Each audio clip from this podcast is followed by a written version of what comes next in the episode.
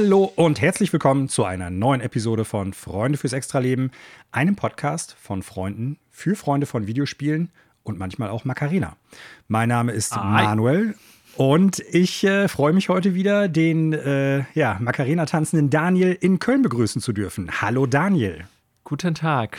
Ich tanze natürlich kein Macarena. Äh, ich hasse den Song, aber ich habe natürlich den Far, äh, Far Cry Trailer äh, vorhin noch geschaut, über den wir später sprechen werden. Ähm, aber es ist fast äh, Macarena-Temperatur draußen, möchte ich mal sagen. Es gibt sowas wie zarte Züge von Sommer draußen.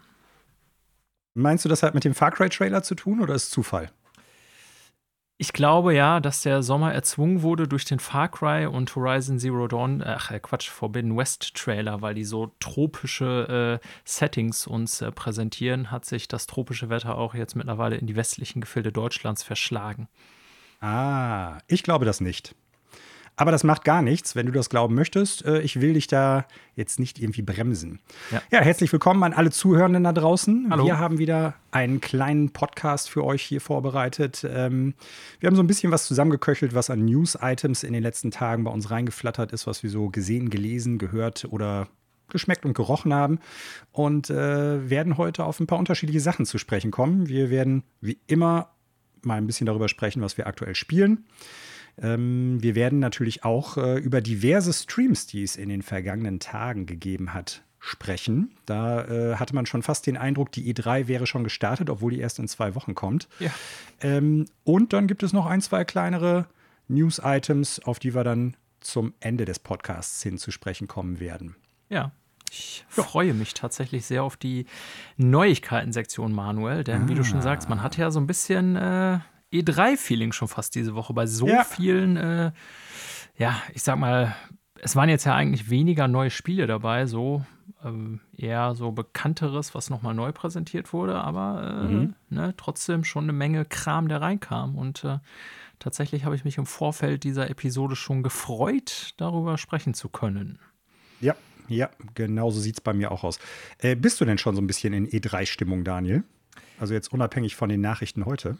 Naja, also tatsächlich war das irgendwie so in meinem Zeitgefühl noch gar nicht so angekommen, weil ich äh, im Moment auch eine Arbeitsphase habe, die super viel Arbeit nochmal bietet, hatte ich ja letzte Woche schon gesagt. Das wird auch noch so zwei Wochen weitergehen, aber ich denke mal, pünktlich zur E3 bin ich dann äh, ja so langsam etwas raus aus der Hochphase. Und äh, ja, jetzt diese Woche, als die ganzen Trailer da und Präsentationen nach und nach rauskamen, da hatte ich tatsächlich zum ersten Mal so ein bisschen dieses Gefühl, geil.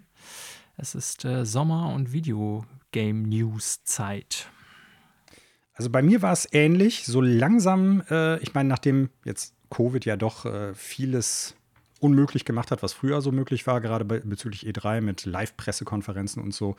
Ähm, und letztes Jahr, die ja auch ausgefallen ist, kommt bei mir so langsam das Feeling tatsächlich. Ich habe gestern noch mal so ein bisschen geguckt, was ist eigentlich an PKs, also an Pressekonferenzen, schon angekündigt. Und äh, ja, Microsoft steht schon, Ubisoft steht schon, Devolver Digital steht schon und ein, zwei andere kleinere, so äh, Limited Run zum Beispiel, wird sich auch noch mal äh, präsentieren. Ja, und ich habe mir jetzt im Zuge dieser Woche, als so viele Streams und Videos und so angekündigt waren und wurden äh, die Frage gestellt, also was kommt denn dann da noch? Weil es ist schon einiges so, ich sag mal, ja, ich präsentiert fand den, worden. fand den Zeitpunkt auch relativ strange. Also ich meine, dass sowas wie der Horizon äh, Forbidden West äh, Stream äh, rauskam, State of Play, äh, wundert ja vielleicht nicht, weil Sony selber ja auch keine Präsentation hat. Ne? Mhm, ähm, genau. Aber ja, in der Konzentration, wie das diese Woche war, fand ich es auch schon ein bisschen strange, weil man ja so denken würde, okay, ähm, das sind alles so Spiele, die auch die sonst wahrscheinlich in normalen Zeiten, so würde ich es mal nennen, die maximale Aufmerksamkeit der E3-Woche genutzt hätten, um sich da neu oder wieder zu präsentieren. Und ja, ich frage mich schon, also das tut meiner E3-Vorfreude jetzt keinen Abbruch, aber ich glaube fast schon, dass irgendwie da so viele Sachen bei waren, ähm, wo sich die Publisher gedacht haben, okay, wir kommen dem mal so ein bisschen zuvor sozusagen. Ne? Mhm. Also, dass man so irgendwie vielleicht Angst hatte, während der E3 unterzugehen, zum Beispiel mit so einem Spiel, was vielleicht schon präsentiert wurde und jetzt nochmal präsentiert wird oder wie auch immer. Ähm. Das ist durchaus möglich, ja. ja. Ja, äh, ich habe eine kurze Sache noch. Ich weiß nicht, ob du gleich vielleicht auch noch was hast vorweg. Äh, ich möchte alle Zuhörenden daraus mal, da draußen mal darauf hinweisen, dass es im Nintendo Switch eShop aktuell ein äh, wirklich, wie ich finde, sehr gutes und interessantes kleines Spiel namens Yoku's Island Express für 4,99 Euro gibt. Das ist echt ein Spottpreis. Ähm, ah, hatte ich mir auch mal geholt. Ich glaube, ich glaube, dass das ein Spiel ist, was äh, ja mehr Aufmerksamkeit verdient hat, weil es wirklich ein total interessanter ja, 2D-Side-Scroller Pinball ist, äh, Pinball-Spiel ist. Und äh, Leute, das Spiel hat es verdient. Guckt es euch mal an. Für 4,99 Euro kann man da, glaube ich, nicht wirklich was falsch machen. Ja, fand ich auch cool. Habe ich zwar nicht durchgespielt, aber schon cool gemachtes Spiel. Ja, das sehe ich ähnlich. Äh, Gibt es bei dir noch irgendwie was Interessantes vorweg? Mm, Jein, bedingt. Ich würde noch mal kurz, äh, Manuel, weil es keinen richtigen Stream oder so dazu gab, ganz kurz das nächste Monster Hunter Rise Update ansprechen wollen. Ah, ja. Äh, denn wie, ja, die Hörer des Podcasts äh, der letzten Monate wissen, haben wir ja zu Beginn des Spiels ordentlich Zeit da drin versenkt. Ich bin ja schon dann vor dem letzten großen Update so ein bisschen davon abgefallen, sag ich mal. Ähm, mhm. Du hast das 2.0 Update hieß es, glaube ich, ja noch mitgenommen, ne, mit den, ich glaube, zwei neuen Elder Dragons und bla bla bla. Also hast du ein Zum bisschen. Zum Teil. Ja, okay. Hast auf jeden Fall in den letzten drei, vier Wochen deutlich mehr gespielt als ich. Also ich fast gar nicht, glaube ich, bis auf einmal. Mhm. Ähm, und da würde mich jetzt so das State of the Game nochmal so ein bisschen interessieren, weil ja hm. äh, jetzt ein neues Update angekündigt wurde und ich habe es schon so irgendwie zwischen den Zeilen in unserem Discord-Chat äh, nicht nur zwischen den Zahlen, sondern in den Zahlen lesen können, dass du, glaube ich, so ein bisschen, ja, enttäuscht. Weiß nicht, ob das ein zu großes Wort ist, aber. Ja, doch, passt. Ja? Ja. Also, ähm, wir haben gestern und vorgestern tatsächlich noch ein bisschen gejagt. Eigentlich äh, war ich auch schon so ein bisschen ab von Monster Hunter Rise, auch schon nach dem zweiten Update, weil das fand ich auch schon eher ein bisschen dröge. Es gab im Großen und Ganzen ähm, ja wenig Neues. Es gab äh, zum Beispiel zwei, zwei Elder Dragon, die jetzt für Monster Hunter Rise neu dazugekommen waren, der Chameleos und äh, der Kushala Daora, sind aber beides alte Viecher, die ich auch schon keine Ahnung wie oft gejagt habe. So. Mhm. Und äh, da hat mir dann so ein bisschen, ich sag mal, mehr neues Kram gefehlt. Und das setzt sich jetzt gerade mit dem jüngsten Update auch fort. Ähm, es gibt im Endeffekt einen neuen Story-Endboss, der, ohne jetzt zu spoilern, aber im Prinzip der Boss ist, den man vor, vorher in zwei anderen Variationen auch schon mal macht. Sieht im Prinzip fast genauso aus. Äh, vereint Mechaniken von den beiden Vorformen, sage ich jetzt mal. Hm. Ähm, das ist Nava, die Allmutter. Und der Kampf ist einfach, äh, ich kann das nicht anders sagen, langweilig bis echt schlecht. Hm. Weil hm. das halt ein fliegendes Viech ist und nahezu 70 Prozent der Zeit immer in der Luft ist. Das heißt, wenn man eine Nahkampfwaffe benutzt, dann hat man sowieso schlechtere Karten. Mit einer Lanze, die ich ja spiele, geht es einigermaßen noch. Aber ich glaube, wenn man jetzt zum Beispiel Dual Blades oder ähm, eine andere Waffe mit relativ kurzer Reichweite hat, dann ist das noch mal frustrierender, dass das Viech halt so viel rumfliegt.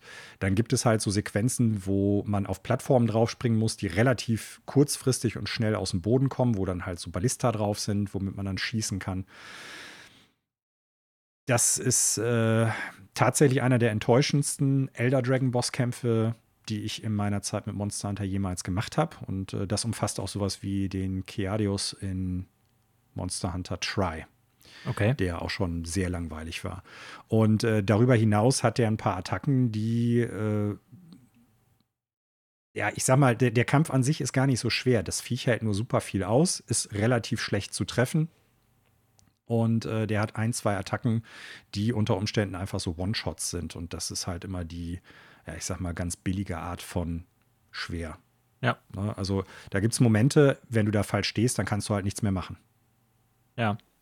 Und das, äh, ja, das ist, weiß ich nicht. Also das ist nicht mein Monster Hunter. Oder nicht das, äh, wofür ich Monster Hunter mag.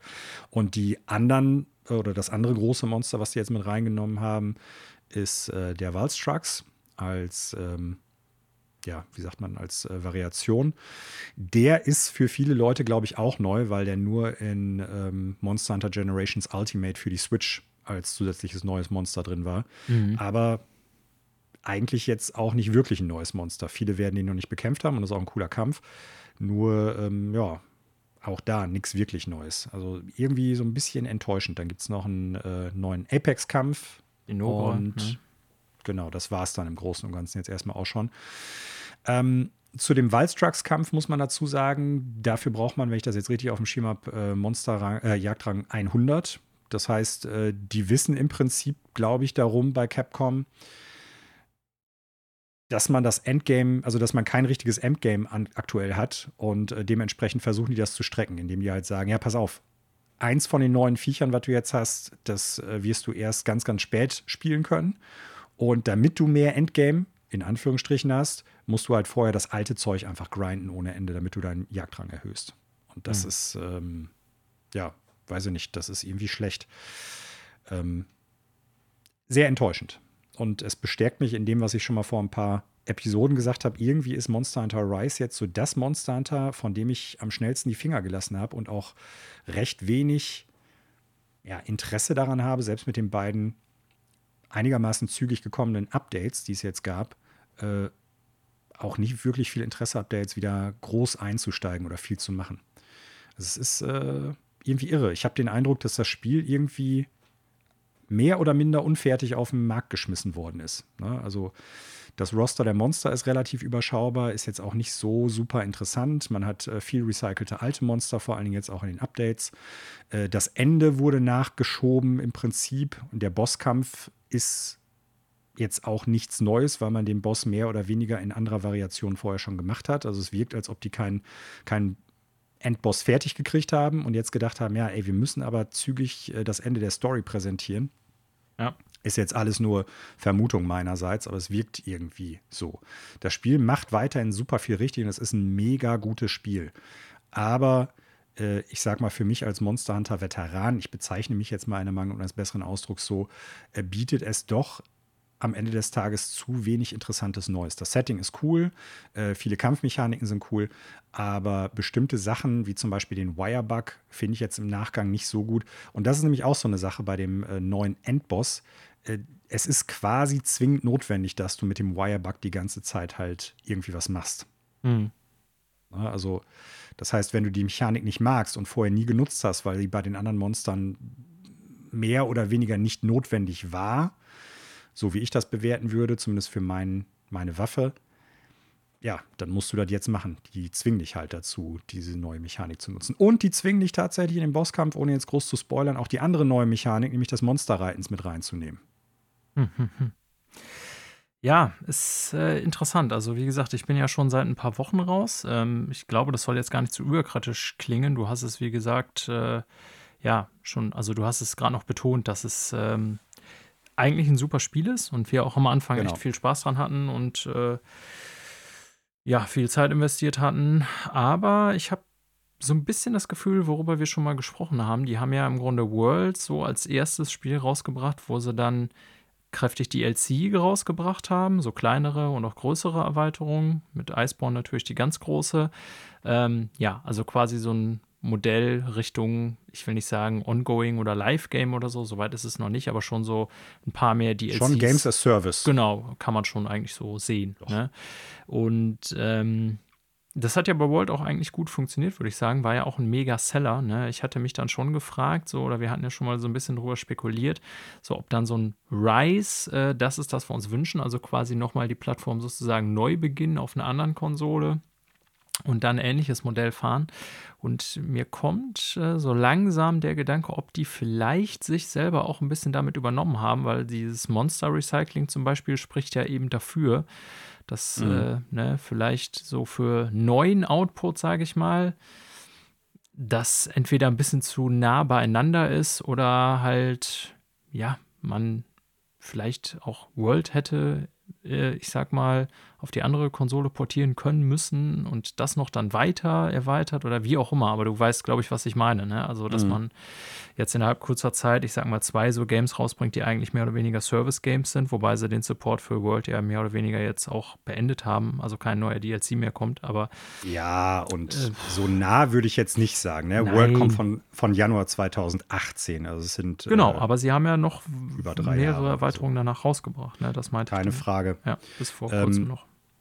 Allerdings muss man da jetzt zu, zu der Ehrenrettung von Rice eigentlich sagen, äh, die Updates auch mit neuen Monstern und Quests sind, wenn ich das noch richtig auf dem Schirm habe, sehr viel schneller jetzt gekommen als bei World. World hatte eine Flaute, bevor es da losging und auch die, die Anlaufschwierigkeiten für die Sachen, die dann gekommen sind. Ne? Ich glaube, das erste neue Viech war damals der Devil Joe sogar, der gekommen ist und danach glaube ich entweder dieses Crossover mit Final Fantasy, mit dem Behemoth, oder ein Theostra. Ich weiß es jetzt nicht mehr genau, weil es schon so lange her ist. Aber ich bin mir recht sicher, dass die Phase vom, von der Veröffentlichung, bis dann das erste größere Update kam, länger war als jetzt bei Rise.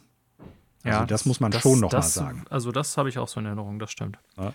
Und man darf natürlich auch nicht vergessen, Rise hat jetzt zum, zum aktuellen Zeitpunkt, ist das ein riesen Content-Monster. Ne? Also mit unfassbar vielen verschiedenen Viechern, die man, gegen die man kämpfen kann, unfassbar vielen verschiedenen Quest-Sorten und Arten, Events und was weiß ich was alles.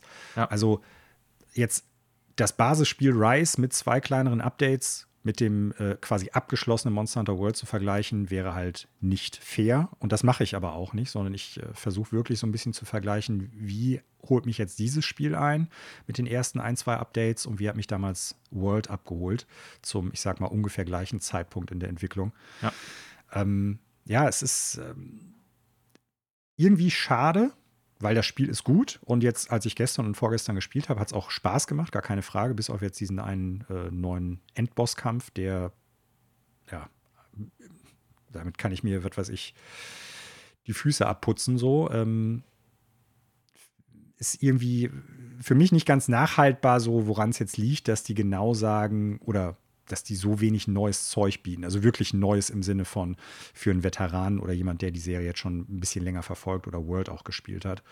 Ähm, der Chameleos zum Beispiel aus dem letzten Update und auch der Kushala Daora sind coole Kämpfe, gar keine Frage. Aber wenn man die schon, ich weiß nicht wie oft gemacht hat und es relativ wenig Elder Dragon auch im Basisspiel generell schon gab, ne? Also ja. die auch eher ein bisschen langweilig waren, würde ich sagen dann ist das schon irgendwie schade. Ja. Und dazu kommt halt noch, ähm, dass das, was es jetzt an neuen Waffen irgendwie gibt und an neuen Rüstungen und so, gerade im Endgame, das ist auch meines Erachtens nach jetzt nicht wirklich interessant oder gut. Also da ist einiges von einfach absolut redundant. Mhm. Und das, ähm, ja, also das eröffnet nicht nochmal neue Möglichkeiten irgendwie oder erweitert das Spiel jetzt nicht im Endgame nochmal eklatant. Ähm, so, vielleicht ja. bringen sie es ja, ich sag mal, wenn das Äquivalent zu Iceborne kommt, also wenn sie den G-Rank dann irgendwann in einem größeren Update nachschieben, vielleicht wird sich da nochmal vieles verändern. So, bisher die beiden Updates waren irgendwie ein bisschen ernüchternd. Ja. Wenn man neu ist im Spiel, in der Serie, super, gar keine Frage. Wenn man jetzt äh, schon lange spielt, wird es mit Sicherheit auch sehr viele Leute geben, die das gut findet. Äh, für mich und ich weiß zumindest auch, äh, mit den Leuten, mit denen ich gestern gespielt habe, Lammo und Connor, viele Grüße an euch beide, äh, die sind ähnlich drauf, also dass sie sagen, hm, eher ein bisschen mau. Ja. Ja, das zum State of the Game bei Monster Hunter Rise, was wir ja schon oft besprochen haben. Ja, hast du denn sonst noch irgendwie was Neues? Oder irgendwas Interessantes zu erzählen? Nichts überrichten. Bist du in den letzten Tagen mal von Außerirdischen entführt worden oder so? Leider nicht. Äh, also von mir aus können wir. Würdest du das gerne? Nö. Okay, weil du sagtest leider nicht. Ähm, okay. Ja, deswegen können wir gerne über aktuelle Spiele sprechen, wenn wir denn wollen. Ja, du. Dann stelle ich dir mal einfach die äh, unverfängliche Frage: Was wird denn hier gespielt? Nicht viel. Schön. alles klar. Äh, kommen wir zu den Neuigkeiten. Ähm, genau. Ja, nein, nein, nein. Du hast ja ein bisschen mehr. Aber ich habe tatsächlich nicht so viel zu berichten. Ähm, mhm. Ja, wir haben irgendwie letzte Woche den neuen alten Raid in äh, Destiny angefangen, hatte ich ja berichtet, äh, hatten den auch äh, gefinisht. Ist cool, haben ein paar neue Mechaniken eingebaut. Also ich fand den früher auch gut, heute auch noch. Ähm, aber es ist schon so, auch muss man ehrlicherweise sagen, dass sich halt Raids irgendwie weiterentwickelt haben. Also sie haben, wie gesagt, ein paar neue Mechaniken oder Tricks eingebaut, aber im Grunde ist es so, äh, der Raid, den man damals kannte von den Umgebungen, von den Encountern her und so weiter. Ähm, ja, macht Spaß. Werden wir auch mit Sicherheit öfter spielen in den nächsten Wochen, aber äh, war jetzt, wie gesagt, natürlich nicht so irgendwie das Riesending, wie wenn man irgendwas Neues spielt und sich da erstmal stundenlang durchkämpfen muss, weil man ja auch einigermaßen wusste, wie es funktioniert. Hm. Und ansonsten also habe ich. Ja, sorry. Also haben die da, ich sag mal, nicht das nochmal ein bisschen äh, modernisiert bzw. verändert für Spieler, die den alten Raid schon kannten? Oder? Ja, jein. Also wie gesagt, es gibt so, ist jetzt schwierig zu erklären, da müsste ich wirklich erklären, wie die Encounter funktionieren. Also sie haben schon zwar ähm, so neue Tricks eingebaut, dass zum Beispiel irgendwie der letzte Boss, Arteon, gegen den man kämpft, irgendwie so eine Mechanik hat mit so Orakeln, die da spawnen, die es so vorher nicht gab, sozusagen, dass man da irgendwie in zwei verschiedenen Teams äh, innen und außen sich Ansagen machen muss und äh, die dann in der richtigen Reihenfolge abknallt. Äh, sowas haben sie schon eingebaut, aber nichtsdestotrotz, ähm, also es gibt schon neue Mechaniken, aber das, was man da macht, der Encounter sozusagen, ist ja, wo man steht und gegen wen man kämpft, ist halt schon noch äh, so, ne? Bloß halt, wie gesagt, mit so neuen Gameplay-Elementen drin. Das haben sie so bei zwei Phasen gemacht. Äh, man muss auch sagen, World of Glass war schon damals so, ist auch nicht einer der längsten Raids irgendwie. Das sind mehr oder weniger ähm, zwei in die Länge gezogene Encounter mit äh, zwischendurch Sprungpassagen und Erkundungen und so. Ja, und da gab es oder gibt es schon Destiny Raids, die deutlich mehr Encounter hatten. Insofern, ja. Mhm. Ähm, also, ne, soll sich jetzt gar nicht, der, der macht Spaß, der ist cool, der ist optisch cool gemacht und so, aber es ist jetzt nichts riesig Neues gewesen, so sage ich jetzt mal in dem Sinne.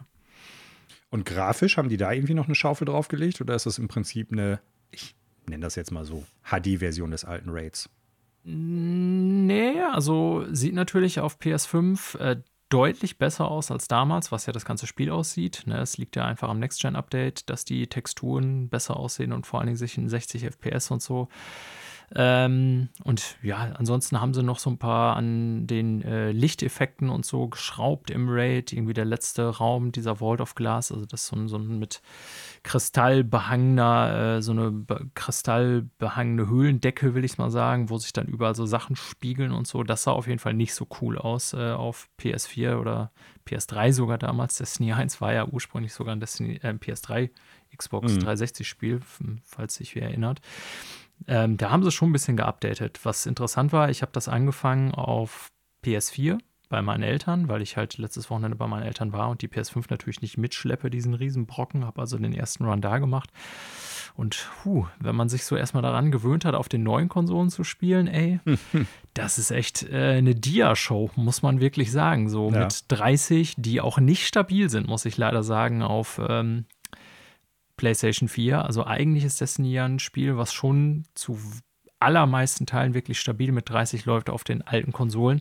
Aber in dem Raid gibt es einige Sequenzen, wo so viel auf dem Bildschirm abgeht, dass die Konsole definitiv so ein bisschen in die Knie gezwungen wird. Man hört es auch wieder mal, den Helikopter. Und mhm. äh, da geht die Framerate echt hart runter. Und das war schon, ey, das war eine krasse Umgewöhnung. Also da musste ich erstmal so ja, mich wieder so ein bisschen dran gewöhnen, weil es spielt sich ja schon anders, ne? wenn du einfach sonst mit so hoher flüssiger Framerate spielst. Und ähm, was mir auch noch krass aufgefallen ist, ähm, seit dem Next-Gen-Update gibt es ja ein Field of View Slider. Ne? Also, dass ja. du dein Sichtfeld erweiterst für die, die gar mhm. nichts damit anfangen können. Und äh, ich habe das dann, als das Next-Gen-Update kam, damals auch direkt gemacht, irgendwie, dass ich so mein Field of View auf ja, 100 oder 105 gestellt habe, also mehr oder weniger das Maximum. Ähm, und man startet eigentlich bei 75. Das ist jetzt so ein Wert, der vielleicht nicht allen was sagt, aber das kennt man auch aus anderen First-Person-Shootern. Und das bestimmt halt wirklich, wie viel du von deinem Feld vor dir siehst. Also quasi, ja, mhm. ähm, ob dein Blick weiter reicht sozusagen oder etwas eingeengter ist. Und das ist in First-Person natürlich äußerst relevant. Und nachdem ich das so lange gespielt hatte auf den neuen Konsolen, war das echt krass, dass ich wirklich gemerkt habe, also es kam mir vor, als ob ich mit Scheuklappen spiele. Das war mhm. echt irre. So, auf einmal waren dann irgendwie, weil dein Sichtfeld ja wirklich kleiner ist, auf einmal standen dann sozusagen Gegner vor mir, wo ich dachte, alter Vater, wo kommen die her? Ne, die ich so im Normalfall vermutlich gesehen hätte, noch irgendwie so. Ähm, es ist, ich habe es am Anfang gar nicht so realisiert, als ich es umgestellt habe auf PlayStation 5 auf das höhere Field of View. Da habe ich schon gesehen, okay, man sieht weiter. Aber so richtig krass bewusst wird einem der Unterschied erstmal, wenn man halt wirklich lange so gespielt hat und dann zurück muss. Es ist wirklich, ja, ja Scheuklappen. Also kann ich anders nicht beschreiben. Ist irre.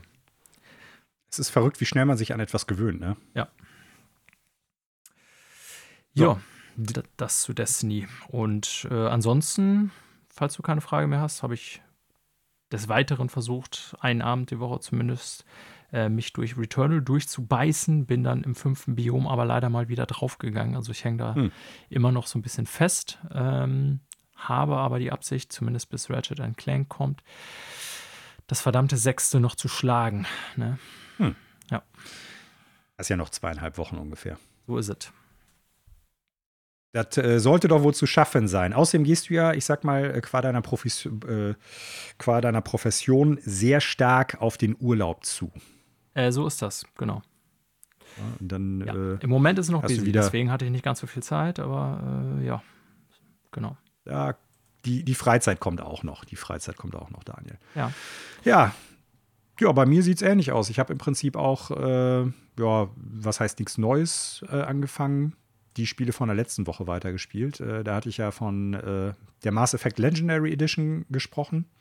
Äh, bin jetzt so drei Viertel durch Mass Effect 1 durch. Und ja, also weiterhin, ich äh, mag dieses Spiel sehr gerne. Es gefällt mir sehr gut. Und äh, mir sind aber zwei Sachen aufgefallen, die ich noch kurz ansprechen wollte. Es gibt ja einmal, das weißt du eventuell nicht, weil du das Spiel ja nicht gespielt hast, Daniel, so Passagen, in denen man auf Planetenoberflächen mit so einem, äh, ja, Art Mondauto rumfährt mit dem sogenannten Mako. Dem Mako, ja. Ich, äh, berühmt berüchtigt. Ich kenne ihn, obwohl ich es genau. nie gespielt habe.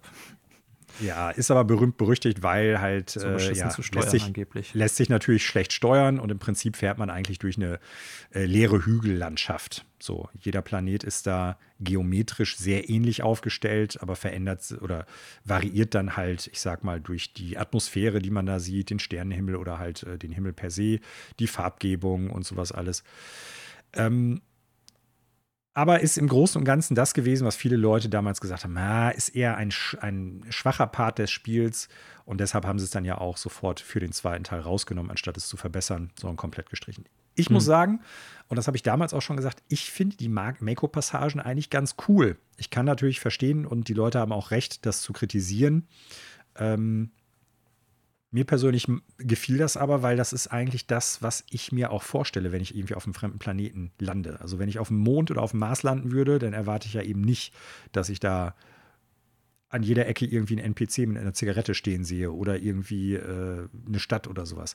Du findest halt immer so drei, vier kleinere Sachen auf dem Planeten. Mhm. Und äh, ja, das, also ich persönlich finde das so explorativ ganz cool. Klar, steuert sich im Prinzip, als ob äh, keine Ahnung, du fünf Meter vom Lenkrad entfernt sitzt und dann mit irgendwelchen Greifarmen versuchst, das Ding zu steuern. Aber ich persönlich fand es jetzt auch, nachdem ich so lange nicht mehr gespielt hatte, doch nicht so schlecht wie viele andere. Und ich würde mir eigentlich wünschen, dass wenn ein neues Mass Effect kommt, die hingehen und sagen, ey, wir bügeln das aus und die Möglichkeit als optionale Sachen, und das ist es im Großen und Ganzen bei den meisten Mako-Passagen auch äh, in diesem Spiel, wir bringen das wieder rein, das fände ich gar nicht verkehrt. Jetzt werden natürlich viele Mass Effect-Fans sagen, oh, nee, bitte nicht, auf gar keinen Fall. Auf der anderen Seite ist mir noch eine Sache aufgefallen, die ich damals nicht so wahrgenommen habe. Vielleicht gab es das auch auf dem PC gar nicht oder man konnte es ausspielen, ich weiß es nicht mehr. Ähm, wenn man rennt, dann wird die Kamera also wild hin und her geschüttelt, als ob quasi der Kamera Kameramann hinterher rennt. Cam. Shaky Cam. Ja. Das hasse ich ja generell in Filmen auch, gerade in Action-Passagen yes. und ja. so. Aber äh, da ist es wirklich so, es ist einfach unentspannt zu spielen. Mir wird jetzt nicht schlecht dadurch oder sowas oder übel. Aber es ist einfach unschön anzusehen. Das stört einfach. Äh, wo ich mir dann die Frage stelle, warum hat man da nicht irgendwie wie bei vielen anderen Spielen die Möglichkeit, die Intensität entweder runterschrauben zu können oder das ganz auszustellen. Ja. Aber nun gut, ist leider nicht drin. Auf dem PC gibt es garantiert irgendeinen Mod dafür. Irgendein äh, glücklicher Mensch lacht jetzt in PC, während ich darüber spreche. Ja, aber das sind so ein paar Gedanken zu Mass Effect. Äh, weiterhin, ich mag das Universum, ich mag das Spiel. Ähm, und vielleicht werde ich, je nachdem, wie schnell ich jetzt noch durch bin, auch zumindest den zweiten Teil anfangen, bevor das nächste interessante Spiel irgendwie erscheint, was hm. mich dann irgendwie huckt. Ja, und das zweite Spiel, das ich durchgespielt habe, in diesem Fall, ist äh, Famicom Detective Club The Girl Who Stands Behind. Eins von den beiden Famicom Detective Club Games für die Nintendo Switch. Und ich muss sagen, also es hat mir sehr, sehr gut gefallen. Also es ist, wie ich finde, eine von der Story her sehr gute und interessante Visual Novel und hat durchaus ein paar interessante ja, Plot-Twists, will ich jetzt nicht unbedingt sagen, weil es jetzt nichts total Abstruses oder Verrücktes ist, aber innerhalb des Spiels, innerhalb der Story durchaus doch interessant ist. Also es ist eine wirklich interessante und coole Murder-Mystery äh, Visual Novel. Nichtsdestotrotz würde ich jetzt nur sieben von zehn Punkten geben. Ah, abschließend, weil, was aber immer noch gut ist, möchte ich dazu sagen. Ne? Was aber leider an einer Sache krankt. Und zwar, dass das die Benutzeroberfläche in Bezug zum Gameplay doch sehr altbacken ist. Es gibt äh, mehrere Passagen, wo man sich buchstäblich durch alle Möglichkeiten durchklicken muss, weil nicht klar ist, wie wird die Story jetzt vorangetrieben, wo kriege ich jetzt äh, einen, ja, einen neuen Diskussionspunkt, den ich mit Leuten besprechen kann oder Hinweise oder so. Das ist immer sehr unklar. Es ist zum Beispiel so, dass wenn du ein neues Item bei dir im Diskussionsmenü äh, hast, das du mit Leuten besprechen kannst, dann ist das am, zuerst einmal gelb unterlegt. Also da ist dann, was weiß ich, wenn da steht, das, es geht um ein Auto, was du irgendwie suchen musstest, dann steht das, das Wort Auto steht dann halt gelb da neu drin. Wenn es jetzt aber so ist, du kannst das nochmal ansprechen bei jemandem, mhm. ja, also du, du sprichst die Person drauf an, bla bla bla bla bla, es wird was dazu gesagt, dann ist es nicht mehr gelb, sondern weiß wie alle anderen Items, die du schon angewählt hast. Es kann aber sein, dass du es nochmal anwählen kannst, weil nochmal eine zusätzliche Information dahinter steckt. Oder du, wenn du ein anderes Item gewählt hast und darüber gesprochen hast, was Neues bei diesem Auto dazu kommt. Aber es wird dann halt nicht wieder gelb im Sinne von, hier hast du jetzt eine neue Referenz, auf die du eingehen kannst, oder da könnte sich jetzt noch was hinter verbergen, sondern es bleibt weiß. Und ja. dann ist es wirklich so, dass du jedes einzelnen, jeden einzelnen Menüpunkt durchklickst. Durchklicken musst, ja. Und das ist, das fördert den Spielfluss halt gar nicht, sondern blockiert nur und äh, man hat halt das Gefühl, dass man zu dämlich ist, es zu schnallen. Ist man aber im Prinzip nicht, sondern die Menüführung ist einfach so unkomfortabel und so unklar, dass das Spiel einem da einfach einen Knüppel in den Weg legt. Es gibt eine Passage, du hast halt die Möglichkeit, das Spiel zu jedem Zeitpunkt zu speichern, mit dem Menüpunkt ähm, Investigation beenden. So, und damit speicherst du dann halt, dann kannst du das Spiel abstellen. Es gibt aber tatsächlich einen Moment im Spiel, wo man das als Spielmechanik anwählen muss, dieses Ding. Ohne dass du das irgendwie vorher mal erklärt hast, äh, erklärt bekommen hast oder so, dass es Hinweise darauf gibt. Also du musst dann auswählen, Investigation beenden und dadurch wird im Prinzip ein neuer äh, Dialog freigeschaltet oder eine neue Möglichkeit in der Story. Und das ist halt so, also wirklich unverständlich für mich, dass ich leider sagen muss, also auch wenn mir die Story gut gefallen hat, die Charaktere haben mir gut gefallen, die audiovisuelle Präsentation finde ich cool, äh, die Story fand ich spannend, wegen, wegen wirklich dieser Gameplay-technischen und Benutzeroberflächentechnischen äh, Probleme muss ich leider sagen, also das, äh, das, dass ich nur, und wie gesagt, es ist immer noch, finde ich, eine gute Wertung, sieben von zehn Punkten gebe. Hm.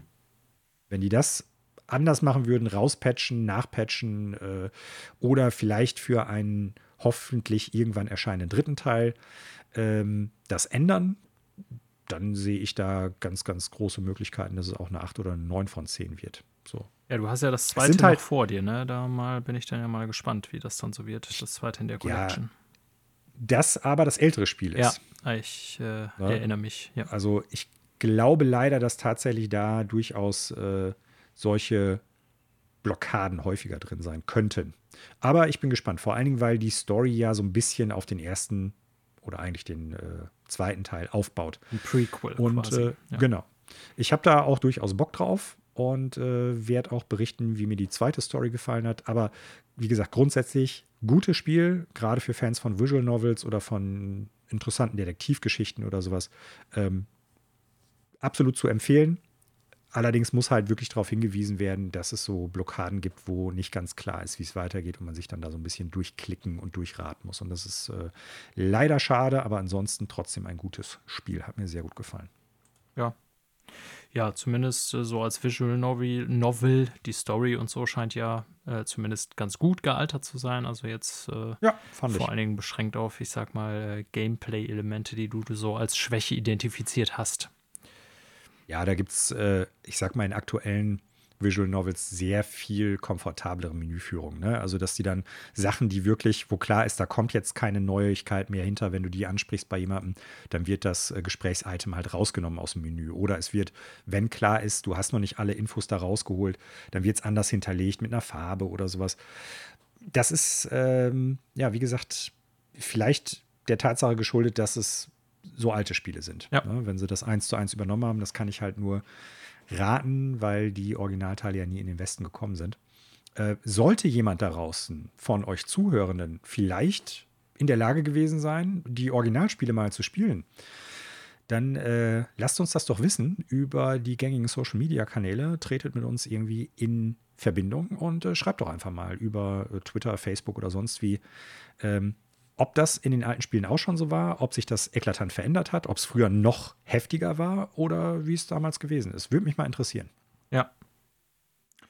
Ja. Und damit kommen wir, wenn du auch nichts mehr hast, zum Ende von Was wird denn hier gespielt und äh, gehen mal auf die Neuigkeiten. Ein. So lass es uns tun. Und wie wir es im Intro schon gesagt haben, äh, das war eine Woche mit unglaublich vielen Streams, Videos und äh, Ankündigungen. Man hätte fast das Gefühl haben können, E3 hat schon losgelegt, aber tatsächlich ist es ja noch nicht so weit. Ähm, wir fangen am besten mal so ein bisschen ähm, mit einer Sache an und hangeln uns so an den Sachen, die uns vielleicht so, glaube ich, am interessantesten erscheinen, so durch. Wir werden nicht auf jede einzelne Kleinigkeit aus allen Streams zu sprechen kommen können, aber so äh, das Größte und das Wichtigste, denke ja. ich, sollten wir auf jeden Fall anschneiden. Fangen wir mal ja mit Genau, es sind ja drei Streams, die eigentlich nur zu einem Game waren und zwei so mit Dragon Quest und Sonic, die so ein bisschen alles Mögliche genau. gezeigt haben. Ne? Ja, genau. Fangen wir mal einfach mit Dying Light 2 an, was ja auch schon ein bisschen länger in Entwicklung ist und zu dem man jetzt auch längere Zeit nicht mehr wirklich was gehört hat. Mhm. Da gab es nämlich jetzt das erste Gameplay-Showcase. Ja.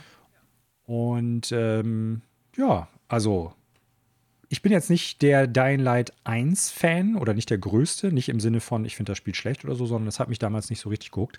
Ich muss aber schon sagen, irgendwie, dass mich der neue, das neue Gameplay doch irgendwie interessiert gemacht hat. Ich weiß nicht, wie ging es dir?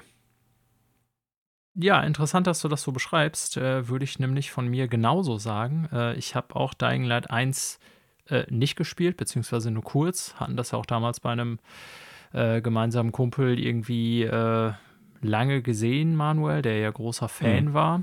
Ja. Ähm, Im Grunde finde ich, was man jetzt so gesehen hat von Dying Light 2, ne, du hast ja gesagt, es wurde auch schon präsentiert, das Spiel, auch schon vor längerer Zeit, man hat jetzt nur lange nichts mehr gehört. Und äh, ja, als ich so diesen Trailer mir komplett reingezogen habe, war so mein Eindruck, okay, sieht alles cool aus, ist aber tatsächlich einfach eine Dying Light Fortsetzung, was jetzt überhaupt nichts Schlechtes heißen soll, ne? aber so die Elemente, die Dying Light 1 schon ausgemacht haben, finde ich so eins zu eins eigentlich in einem Trailer zum zweiten jetzt wieder. Ne? Und äh, deswegen weiß ich nicht, ob es jetzt so oben bei mir auf der Liste sein wird. Es kommt ja Ende des Jahres. Ne? Ähm, 7.12. Genau, mhm. 7.12. Termin haben sie auch gleich dann mit rausgehauen gleich. Ähm, ich bin, wie gesagt, jetzt nicht so super heiß drauf, aber ich habe schon auch festgestellt, so, äh, dass ich so ein paar Sachen, die das Spiel macht, ganz cool finde. Und zum Beispiel würde ich so diesen Wechsel Tag-Nacht, dass eben Tag ganz andere Gegner-Herausforderungen bietet als die Nacht. Mhm. Ähm, das finde ich nach wie vor eine coole Idee, die das Spiel hat, muss ich ja, war ja so sagen. Ja. Im ersten Teil auch schon so. Genau. Ähm, ja, und ansonsten Gameplay, so diese Mischung aus, ja, ich sag mal, sich so allen möglichen Kram basteln, mit dem man Gegner äh, platt macht, äh, so fast Far Cry-mäßig, würde ich sagen. Dann noch mit diesen krassen Parkouring-Elementen. bei diesem Parkouring weiß ich nicht so ganz, äh, was ich davon halten soll. Also einerseits habe ich schon so in Erinnerung, dass es im ersten Teil ganz gut umgesetzt war und auch einigermaßen von der Hand ging. Wie gesagt, ich habe das nur so angezockt damals, ne? aber ich habe schon so irgendwie auf dem Schirm, dass das eigentlich ziemlich gut steuerbar war. Aber so richtiger Fan davon bin ich irgendwie auch nicht, muss ich sagen. Also hm. ist jetzt äh, kein Kritikpunkt sozusagen, den ich habe daran, aber ist jetzt auch nicht wie bei anderen, dass mich das besonders reizt an einem Spiel, wenn du weißt, was ich meine. Ja, ja. Äh, ich persönlich dachte, dass es eigentlich sehr gut und flüssig aussieht. Äh, aber sowas kann man in einem Trailer natürlich auch immer oder in einem Gameplay-Reveal so stellen oder schneiden, dass man halt im Endeffekt das Gefühl hat, dass es flüssig ist. Und das Handling oder die Handhabung selber wird sich dann ja erst quasi zeigen, wenn man den Controller in der Hand hat und es steuert. Ne? Genau, aber, wobei es bei 1 ja schon gut funktioniert hat. Also, ich wollte gerade sagen, ja, ne? aber, sagte ich ja gerade, äh, bei 1 kann ich mich daran erinnern, dass äh, das auch schon sehr gelobt worden ist. Also ich glaube, die Leute haben damals schon irgendwie äh, sich mal Mirror's Edge angeguckt und gesagt, das können wir auch. Ja. Und äh, laut dem Gameplay-Reveal war es ja jetzt auch so, dass die da noch mal vermehrt drauf geguckt haben und das noch flüssiger geht. Und ich finde, das sah zumindest auch dementsprechend aus. Und das macht ja auch in der Spielwelt, dass man halt vor allen Dingen äh, schnell weg muss, auch von den ganzen Zombie-Horden und Gegnern, die es da gibt, ja. äh, durchaus Sinn, dass das flüssig läuft, ne? dieses Parcours-Ding. Ja. Also ich muss sagen, mich hat es äh, mehr abgeholt, als ich erwartet habe. Ich bin jetzt auch nicht super heiß drauf, mhm. aber äh, je nachdem, was für andere Spiele zum Ende des Jahres hin rauskommen, habe ich es mir jetzt erstmal mit auf die Liste gesetzt und mal gucken, ob ich spielen werde. Allerdings muss ich sagen, ich glaube, wir werden es in Deutschland so nicht spielen können. Alter, das ist ultra brutal. Das muss man ja. mal so sagen. Ey, das ist schon, also klar, ich meine, jetzt kann man auch über Doom und sowas reden, ne? aber hui, da äh, ist auf jeden Fall der Gewaltpegel schon relativ hoch ja. gewesen in dem Showcase. Das wird so nicht in Deutschland erhältlich sein. Da bin ich fest von überzeugt, zumal der erste Teil ja auch schon, äh, ich glaube, indiziert ist. Also von Echt? daher. Oder indiziert zum, sogar? Ja. Ich, Ach, krass. Ich bin mir nicht, nicht hundertprozentig sicher, ich äh, recherchiere mal eben. Mhm. Aber da gibt es ja, äh, gibt's ja da bei, bei der USK die diesen Passus, dass wenn ein Teil von einer Film- oder ja, Spieleserie schon auf dem Index oder so gelandet ist, der zweite auch, wenn der auch nur annähernd so aussieht, glaube ich, auch sofort nachrücken kann. Es ist tatsächlich indiziert worden. Nur ja, für volljährige Spieler und auf explizite Nachfrage erhältlich. Krass. Genau. Du Hatte darfst es nicht bewerben. Ja. ja, weil der erste Teil halt auch schon so mega brutal war. Also über die entsprechenden Importhändler wird es dann natürlich möglich sein oder Spezialversände äh, oder sowas aber äh, beworben werden darf es damit dann nicht mehr. Ne? Mhm. Und hm. offen ausliegen oder so auch nicht. Und ich denke, das wird auch den zweiten Teil treffen, weil es doch sehr brutal gewesen ist. So. Ja, und der Unterschied zu, ich sag mal, uh, The Last of Us und uh, Doom und so weiter, ne? Ich meine, da kann man jetzt immer drüber reden, ob das dann wirklich noch relevant ist und was menschlich und menschenähnlich ist und so weiter. Aber mhm. ähm, für die ähm, BPJM, also die Bundesprüfstelle für jugendgefährdende Schriften und Medien, so heißt es, die ja immer noch darüber äh, entscheidet, ist ja vor allen Dingen eben der Faktor Gewalt gegenüber Menschen, soweit ich das in Erinnerung habe, sehr maßgeblich. Ne? Also, dass äh, du. Ja, und, und ich glaube, der Kontext ist halt ganz wichtig. Ne? Also, ja. ist das eher so heroisierend? Gibt es äh, Alternativen, wie genau. du auf sowas eingehen kannst? Und ich glaube, Last, of, äh, Last of Us zum Beispiel bietet ja ganz oft Möglichkeiten, an vielen Encountern vorbeizuschleichen, zum Beispiel oder so. Und ich glaube, das ist auch nochmal relevant und in welchem moralischen Kontext wird das halt präsentiert. Und ja, ja das äh, kann dann dazu führen, dass es halt durchgewunken wird oder auch nicht. Äh, was sagst du denn so zur technischen Präsentation? Ähm, sah alles sehr sauber und flüssig aus. Ne? Das muss jetzt mhm. natürlich in so einem Stream nichts heißen, aber wie du schon sagst, so die Gameplay-Sequenzen waren äh, fix und flüssig und so ein Spiel lebt natürlich auch davon mit diesem ganzen Parkouring-Kram, dass ich so eigentlich 60 FPS als Minimum erwarte. Mhm. Ähm, ist jetzt aber auch so, ich sag mal, rein optisch, grafisch von der Welt her nichts, was mir die Schuhe ausgezogen hat, sagen wir mal so. Ja, weißt du, was ich meine? Mhm. So auch vom ja. Design her, ne? Also, ja, sah alles cool aus, aber ich finde jetzt auch nicht so, was man noch nie so gesehen hätte in dieser Form. Das stimmt, wobei ich schon gedacht habe, ähm, also ich habe den ersten Teil schon lange nicht mehr gesehen dass die durchaus noch ein, zwei Schaufeln draufgelegt haben und dass das jetzt nicht unbedingt wie ein Last-Gen-Spiel aussieht. Ja, das Gefühl also, hatte ich auch nicht, das stimmt. Ja. Also das fühlte sich vom optischen her schon auf der Series X und auf der PS5 und den entsprechenden PCs zu Hause. Und ich glaube, die Techland-Leute, die ähm, haben ihren Kram schon auch wohl gut auf der Kette. Ja. Nicht jetzt nur des Namens wegen. Ähm, also, also, sollte jetzt auch gar nicht so kritisch klingen. Also sieht gut aus, aber ich finde nicht so irgendwie überragend oder revolutionär oder wie auch immer. Ja. Nein. Äh, ich könnte mir aber durchaus vorstellen, dass äh, Nein, was heißt vorstellen? Ich finde jetzt nicht, dass es zum Beispiel äh, sich hinter einem Metro Exodus oder sowas verstecken muss, was ja auch heutzutage noch recht gut aussieht. Ja, das ähm, stimmt. Also von daher, das finde ich sah schon jetzt ganz schick aus. Ähm, ich bin mal gespannt, wie nachhaltig diese Entscheidungen sein werden, auf die die nochmal so eingegangen sind. Du sollst ja storyrelevante Entscheidungen treffen, die dann auch die Spielwelt nachhaltig verändern. Ja. Ne? Und dann so ein bisschen auch abzweigende Möglichkeiten bieten. Also, dass du die darauffolgenden ja, Entscheidungen dann auch nochmal anders haben wirst. Also da bin ich mal gespannt, wie sie das nochmal umsetzen werden. Ähm, ja, hat mir eigentlich ganz gut gefallen. Ich äh, bleibe in gespannter Erwartung, sagen wir es mal so. Yep. Kommen wir zum ersten, sage ich mal, größeren Livestream und äh, gleichzeitig auch zu einem Jubiläum zum ersten von zweien, nämlich zum 30-jährigen Jubiläum der Sonic-Reihe. Und jetzt muss man ja dazu fairerweise sagen, wir sind ja eher so, ich sag mal, die Nintendo-Jünger früher gewesen und äh, nicht so stark Sega-affin. Das stimmt. Ähm, Sega habe ich immer nur bei meinem Freund Alex gespielt. Hallo Alex.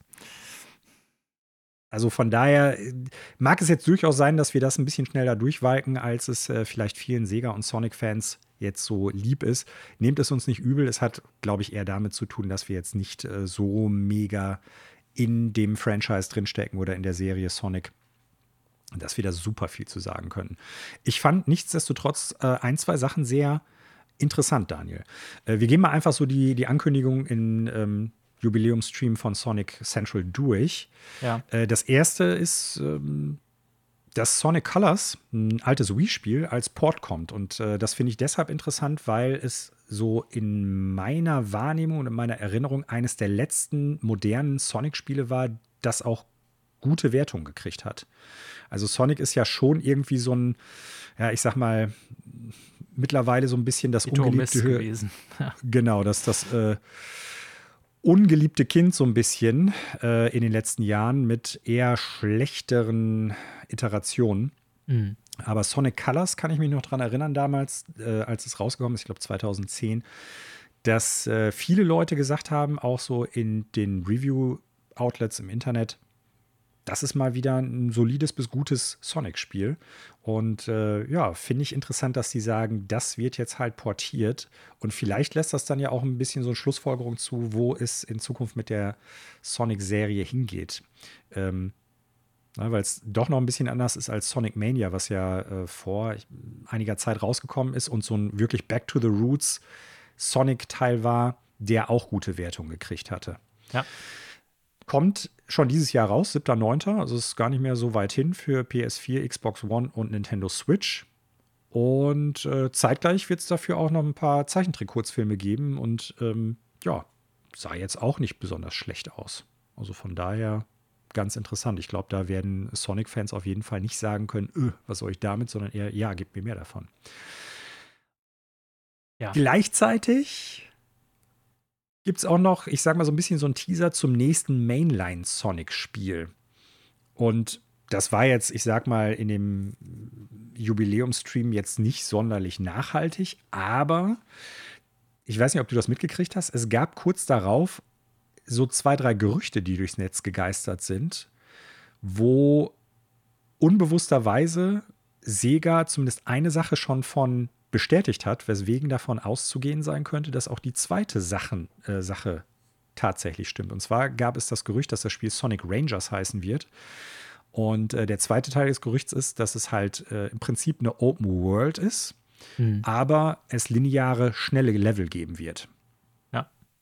Und äh, Sega hatte in dem Teaser-Trailer tatsächlich im Code den Namen Sonic Rangers drin. Hm. Ja, ansonsten außer so einen Hinweis gab es aber auch nichts, weil der dieser Trailer im Grunde gar nichts sagt. genau, so ist es. Ja, aber ja. Irgendwas, irg irgendwas scheint es ja schon zu geben. Also es muss natürlich jetzt nicht heißen, nur weil A stimmt, dass B auch stimmt. Das ist natürlich irgendwie ein, äh, ja, ein Trugschluss.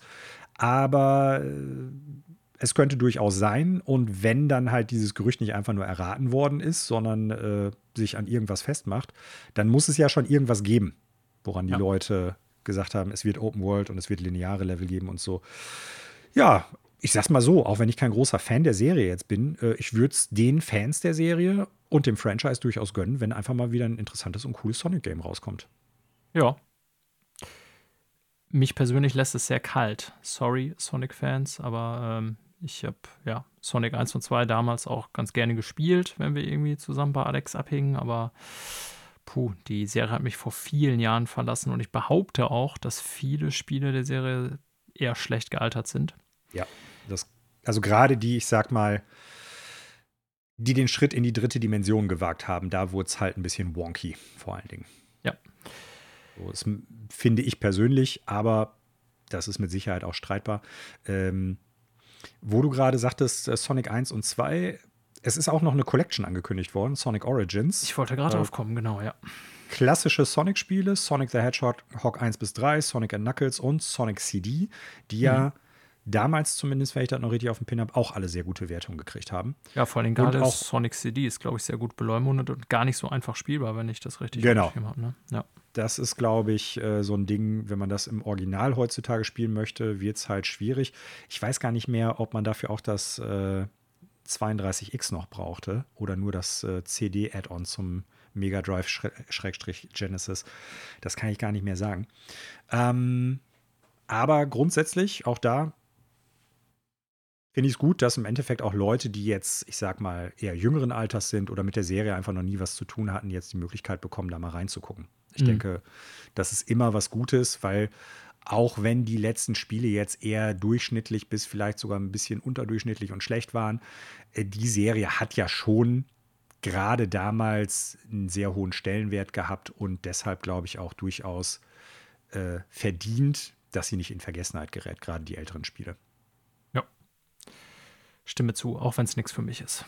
Ja, so, ich werde sie mir jetzt auch nicht unbedingt kaufen, ne? aber wie gesagt, äh, mich freut es für die Fans, das kann man ganz klar so sagen. Dann äh, wird es eine Netflix-Serie geben, aber ich glaube, das war vorher auch schon irgendwann mal angekündigt. Hm. 2022 soll sie kommen, separate Story haben und äh, sich nicht, ich sag mal, an den Stories der Spiele orientieren. Ich glaube, dass auch das eine gute Idee ist.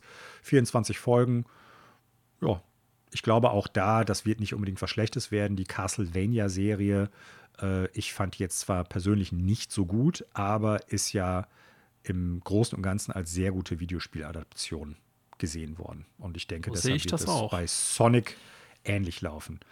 Ja, wir haben da früher schon mal drüber gesprochen. Das führt jetzt, glaube ich, auch zu weit, dieses Fass nochmal aufzumachen. Genau. Bezüglich das machen wir, wenn ich die letzte Staffel Series. durch habe, Manuel. Keine Sorge. So, gut. ähm, aber da habe ich ein paar Gedanken zu. Ich denke aber im Großen und Ganzen, auch da wird Netflix, glaube ich, jetzt nicht per se was Schlechtes produzieren, sondern etwas, was äh, Sonic gerecht wird und den Fans auch durchaus passen könnte. Und jetzt kommen wir zu etwas, Daniel, was ich sehr interessant fand.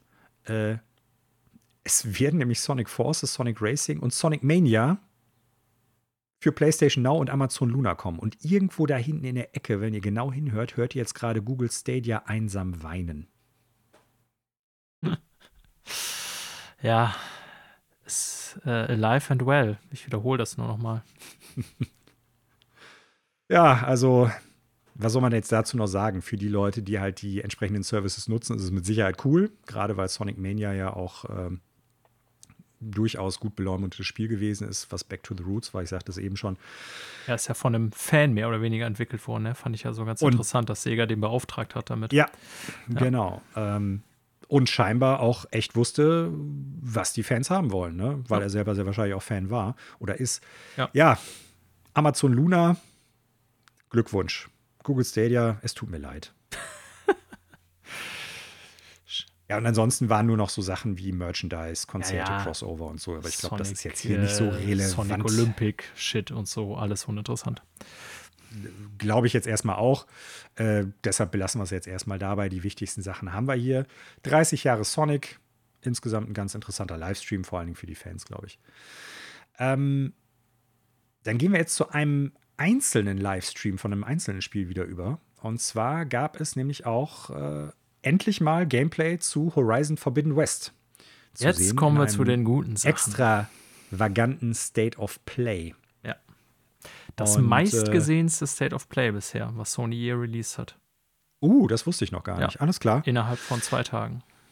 Das ist natürlich interessant. Ähm, aber wenn ich jetzt so drüber nachdenke, nicht so super überraschend, weil Horizon doch ein Erfolgskracher war, also Zero Dawn.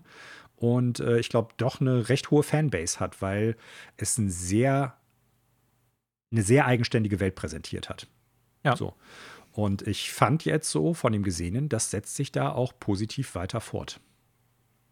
Ja, zu dem Trailer habe ich definitiv die meisten Gedanken, weil er mich am meisten interessiert ah. hat. Ja.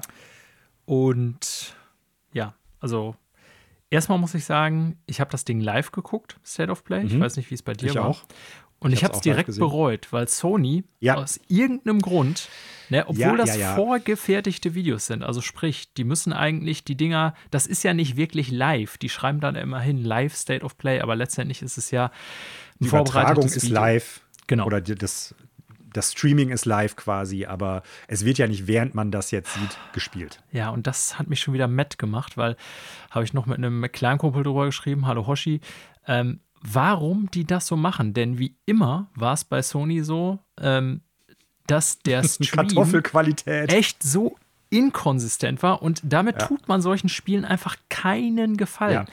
Da, ne, wenn man's, also man muss es im Grunde zweimal schauen oder besser später schauen, weil wenn du dir das Ding wirklich mal dann, was ja nachher möglich war, in 4K runterlädst, also vorlädst oder was weiß ich was und dann nochmal in 4K schaust, Alter, das Ding ist ein Brett durch und durch. Ja, ne?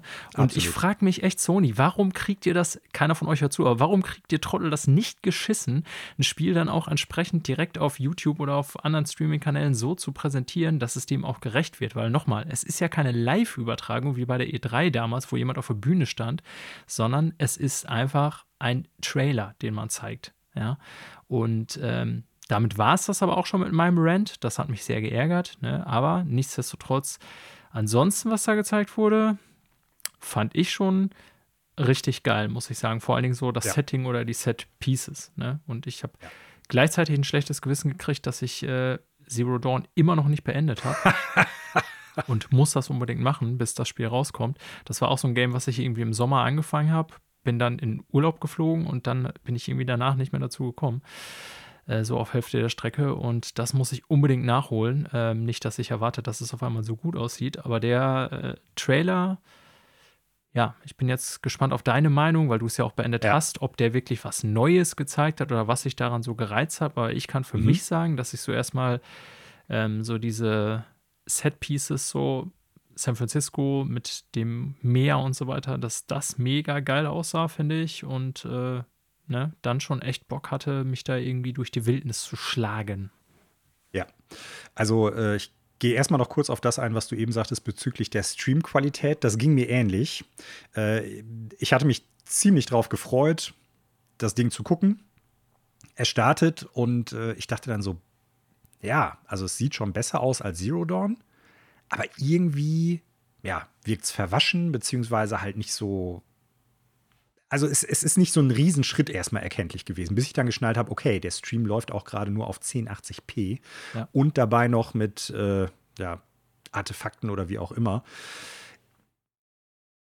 Mir war sofort klar, wenn die halt irgendwie äh, den Trailer nochmal separat hochladen, sofort wieder gucken. Aber da war ich erstmal so ein bisschen gedämpft. Als ich mir das dann halt klar gemacht habe, ja, okay, warte erstmal ab, das wird garantiert jetzt am Stream liegen, da ist noch mehr rauszuholen, habe ich mich dann darauf fokussiert, was eigentlich zu sehen ist. Nicht unbedingt, ob das jetzt äh, technisch im Stream ordentlich lief.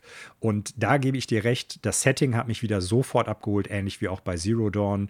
Äh, die neuen ja, mechanischen Tiere, auf die man trifft, äh, die man sieht. Super cool vom Design her wieder. Zum Beispiel diese Velociraptor-ähnlichen Viecher mit den Kettensägen, ja, Kettensägen als Mund. Also sau cool. Der, der Tremor-Tusk, also dieses, äh, ich sag mal, so ein bisschen Olifantenmäßige. Herr der Ringe-Ding. Mumakil-mäßige Herr der Ringe-Ding so. Äh, sau cool auch. Der Kampf sah wieder gut aus. Das fand, also hat mir auch schon in Zero Dawn gefallen, dass du halt so ein bisschen jeden Dino jedes äh, Viech, gegen das du kämpfst, abseits der Menschen, sehr anders bekämpfen musst. Ne? Also du musst äh, nach Möglichkeit eine gewisse Reihenfolge einhalten, um optimal das zu machen. Auch die Möglichkeit wieder zu haben, Waffen vom Gegner abzuschießen und äh, dann damit auf das äh, Viech einzuballern, auf den Roboter. Auch das super cool. Das Setting, wie du es gerade schon sagtest, an diesem äh, Strand, wunderschön. Also ja. wirklich. Äh, und das hat mir auch schon in Zero Dawn gefallen. Ne? Also diese, diese, diese Idee dieser postapokalyptischen, total bunten, aber irgendwie doch realistisch wirkenden Welt mit teilweise überzeichneten Licht und Schatten und sowas richtig, richtig gut. Und nachdem ich den Trailer dann auch in 4K nochmal gesehen habe, sind mir natürlich erstmal die Augen so ein bisschen aus dem Kopf gefallen, weil man da auch, wie du es gerade schon richtig angemerkt hast, das erste Mal richtig sieht, was das Spiel auch technisch auf verkehrt hat. Und das sieht super aus, obwohl es ja, und das ist ja jetzt nochmal bestätigt worden, ein Cross-Gen-Titel sein wird. Alter, und ich kann dir jetzt schon sagen, PlayStation 4, ne, es tut mir leid, ihr noch nicht PlayStation 5 Besitzer, die, äh, ja, ja, es ist ja immer noch wahnsinnig schwer, so ein Ding zu kriegen. Das wird niemals, niemals im Ansatz so auf einer PlayStation 4 laufen. Ich glaube auch nicht, dass man dem Game damit einen Gefallen tut. Also ich bin gespannt. Ne? Horizon lief gut auf der PlayStation 4, aber ähm, man kann es ja sehen, wie man will, ne? Dass es so diese Möglichkeit gibt und so, finde ich auch erstmal gut, ne? Und ich hatte gerade schon über meine Raid-Erfahrung mit Destiny beschrieben, so dass dann natürlich aber irgendwann auch Kompromisse gemacht werden müssen, weil die Entwickler sich halt dann doch meist irgendwie auf die machbare Version fokussieren. Und oh boy, also ich glaube, man wird als PlayStation 4-Spieler da mit erheblichen Abstrichen leben müssen, es sei denn, die werden irgendwie ähm, Death Magic da irgendwie noch bis dahin äh, quasi auf die PlayStation 4 bringen. Aber also ich kann mir nicht vorstellen, dass das irgendwie dem gerecht wird auf PlayStation 4, muss ich jetzt mal ganz klar sagen, von dem, was man gesehen hat. Ist natürlich jetzt schwer einzuschätzen, weil man nur PS5-Gameplay gesehen hat. Ne? Genau. Ähm, ich glaube aber, dass es durchaus äh, sehr viel näher dran sein wird, als wir es uns jetzt vorstellen. Das wäre Und zu wünschen. Ja, klar. Ich glaube nämlich, dass es äh, einen großen Unterschied macht. Also ich hoffe ja, dass es halt 4K 60 äh, Frames per Second auf der PS5 sein wird. Und dann könnte ich mir vorstellen, wenn es halt 1080p auf äh, der PS4 mit äh, variabler Bildauflösung eventuell und halt mit einer Framerate, die maximal 30 Frames per Second ist, mit runtergeschraubten Effekten, also das Weiß wird so sein. Ne? Also ja, das wird, das wird so das sein. Wird so sein. Also, aber ich frage mich auch klar, schon bei den Lichteffekten und so unter Wasser, das wird anders aussehen, glaube ich schon. Da, das glaube ich auch, aber ich glaube, dass der, der Abstrich jetzt nicht so ist, dass du denkst, äh, ich spiele hier die PS4-Version und das sieht schlecht aus. Es wird immer noch eins der besten PS4, bestaussehenden PS4-Spiele sein das denke ich auch. Aber wenn du das jetzt gesehen hast, also es wird sich zeigen, ne? aber ich glaube, wenn man sich das jetzt wirklich mal so als 4K-Video anguckt und du dann die PS4-Version erlebst, ich glaube auch nicht mal, dass die beschissen laufen wird. Ne? Ich denke schon, dass Guerilla, das haben sie auch bei Zero Dawn auch gut hingekriegt. Und die arbeiten ja mit der gleichen Engine, soweit ich weiß. Ja, ähm, Decima, wenn ich das richtig auf dem Schirm Genau. Ähm, denke ich, dass sie das auch auf PS4 anständig laufen lassen werden. Ne? Also das wird irgendwie nicht so ein, so ein Daumenkino sein oder dann auf 10, 15 Frames droppen oder so. Das kriegen mhm. die, glaube ich, schon hin. Aber ich denke, wenn man vorher diese geile Version gesehen hat, könnte man vielleicht unter Umständen etwas enttäuscht sein, wenn man es dann auf PS4 sieht. Ich will jetzt auch keinem irgendwie äh, ja, die Vorfreude nehmen, aber ich ja, würde es schon vermuten, dass man deutliche Abstriche machen muss. Also ich glaube, dass es halt wie Zero Dawn Plus aussehen wird. Ja. Und damit immer noch ein sehr, sehr gut aussehendes Spiel. Selbst Zero Dawn sieht heute noch gut aus. Das stimmt, wobei da können wir vielleicht auch mal so auf einzelne Verbesserungen gleich eingehen. Also alleine so die ähm, Facial Animations. Ich hatte ja in einer früheren Folge schon mal drüber gesprochen. Ich fand ja bei der äh, Umgebung und so, dass sie schon super geil aussah in Zero Dawn. Ähm, aber wenn man das heute spielt, ne, und ich habe es ja vor einiger Zeit noch mal reingeschmissen, weil ich es ja eigentlich noch vollenden will, also die Gesichter und Haare ist da nochmal ein ganz anderes Thema. Da sieht das auch im Trailer jetzt, das eine oder andere sah noch ein bisschen komisch aus und da gab es so ein paar Artefakte und so. Aber ähm, ich finde an sich, die Gesichter sahen, das war das große Problem in Zero Dawn, ne? weil das alles so puppenmäßig aussah. Gerade die junge Aloy sah irgendwie ganz seltsam aus, finde ich. Und das, das aber mehr mit der Frisur zu tun hatte. Ja, das auch, aber gut. Und da ist mir direkt so in der ersten Szene des neuen Trailers aufgefallen, was für ein krasser Sprung das ist. Ne? Also die Facial, äh, Facial Animations sehen deutlich ja. besser aus. Ne? Das muss man echt sagen. Ja. Ganz, ganz, ganz, ganz klar. Äh, da gebe ich dir absolut recht. Und das war auch eher eine Schwachstelle des, des ersten Spiels. Nichts, was das Spiel kaputt gemacht hat. Und das war jetzt auch nicht, dass es äh, im Vergleich zu zeitgleich erschienenen Spielen jetzt sehr viel schlechter aussah, überhaupt nicht. Da gab es äh, einige Spiele, die das noch schlechter drauf hatten und trotzdem ein riesiger Erfolg geworden sind. Ja. Aber es ist jetzt weder ein Naughty Dog Game noch ein Rockstar Game gewesen von den Gesichtsanimationen so. Ne? Und äh, da haben die jetzt definitiv ordentlich noch was draufgeschaufelt. Hm. Ähm, du hast ja eben noch mal so gesagt, so was ich auch so vom gezeigten inhaltlich jetzt so gesehen habe, was sie dann noch neu gemacht haben. Was ich ganz cool finde, also die, die bieten ja nicht nur ein neues Areal, in dem man sich jetzt befindet, also scheinbar äh, Los Angeles, sondern San Francisco auch so eine neue. Fall. Äh, Habe ich ja. Los Angeles gesagt? San Francisco meine ich natürlich. Danke für die Verbesserung. Ähm, man sieht halt einen neuen Stamm beziehungsweise eine neue Fraktion. Man sieht aber auch zeitgleich einen alten, äh, eine alte Fraktion, nämlich die sogenannten Ossaram, die es auch in dem äh, ersten Teil schon gab. Und halt einen altbekannten Kumpel, sage ich jetzt mal von Aloy oder Weggefährten, ähm, die man dann ja auch in dieser Demo befreit hat.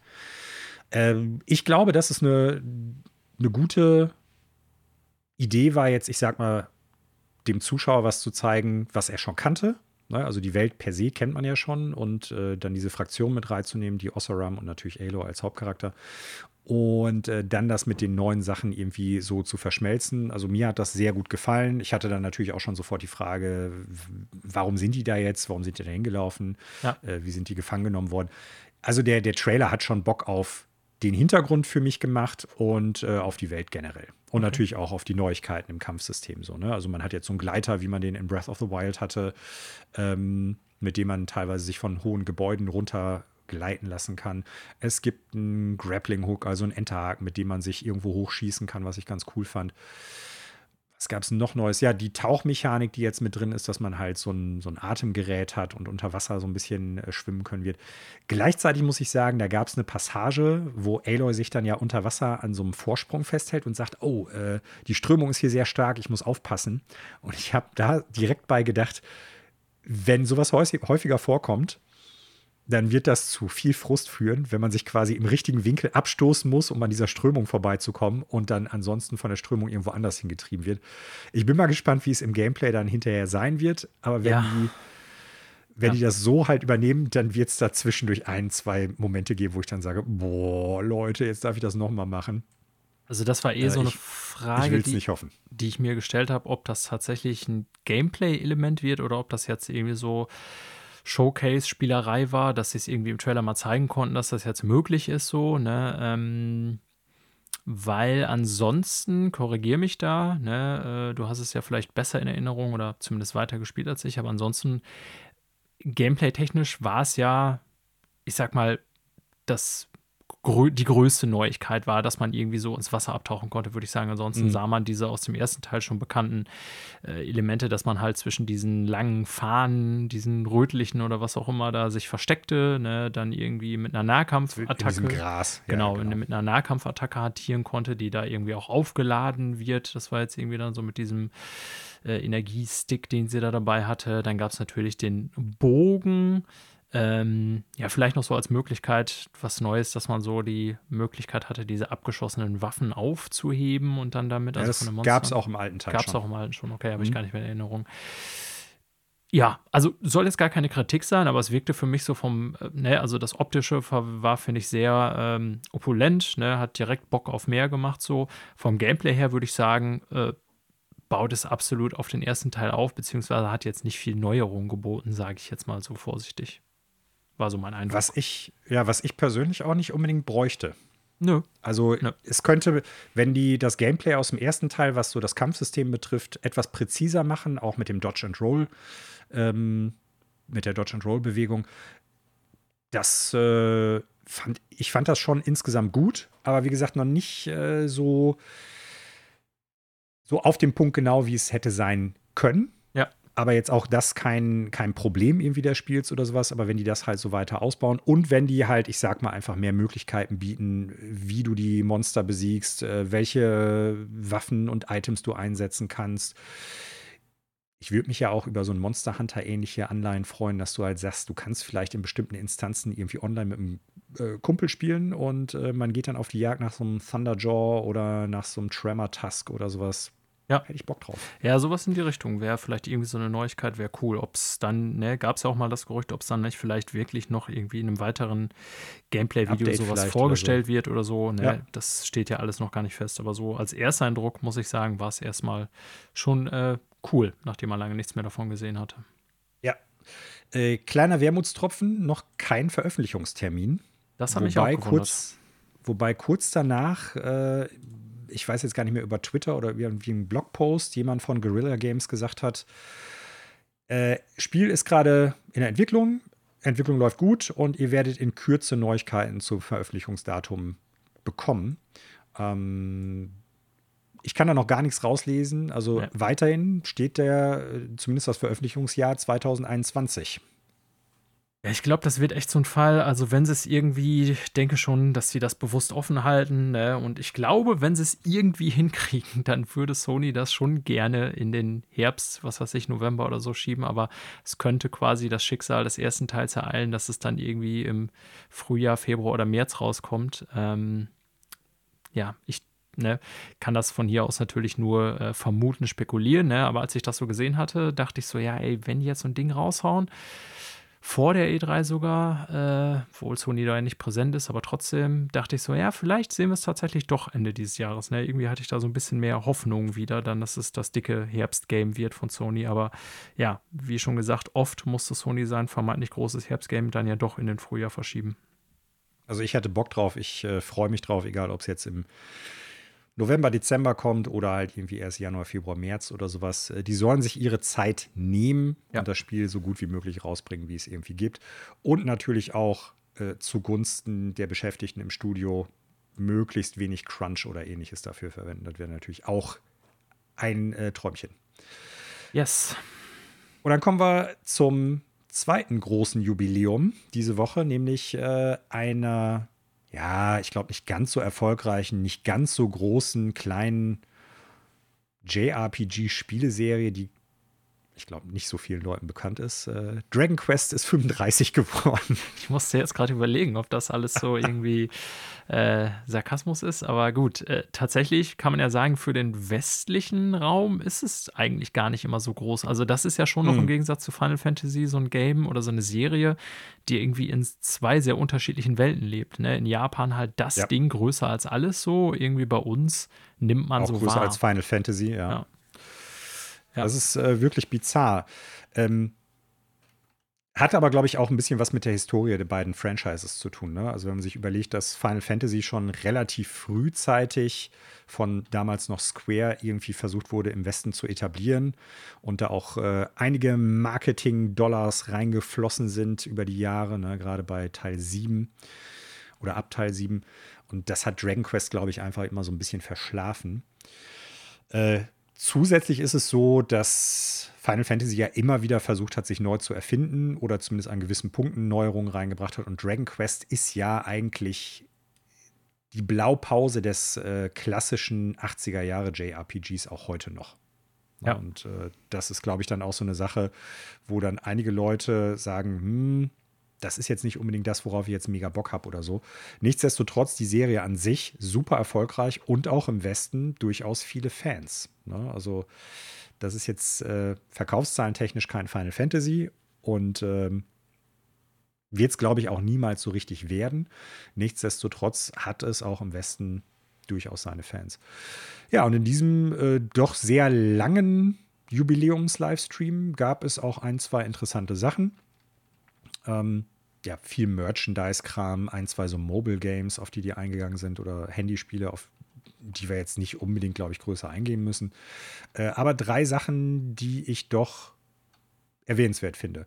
Das eine ist äh, Dragon Quest 10 oder Dragon Quest X, das in Japan vor zehn Jahren erschienene Wii Online-Spiel, was auch, meine ich, irgendwann mal eine 3DS-Portierung und da bin ich mir jetzt nicht sicher, ich glaube sogar für die Wii U irgendwann mal erschienen ist, ähm, wird ein neues Update kriegen und es wird eine 2D Offline-Version des Spiels geben, die aber dann so ein 2D Top-Down-View hat hm. und nicht so eine 3D-Ansicht.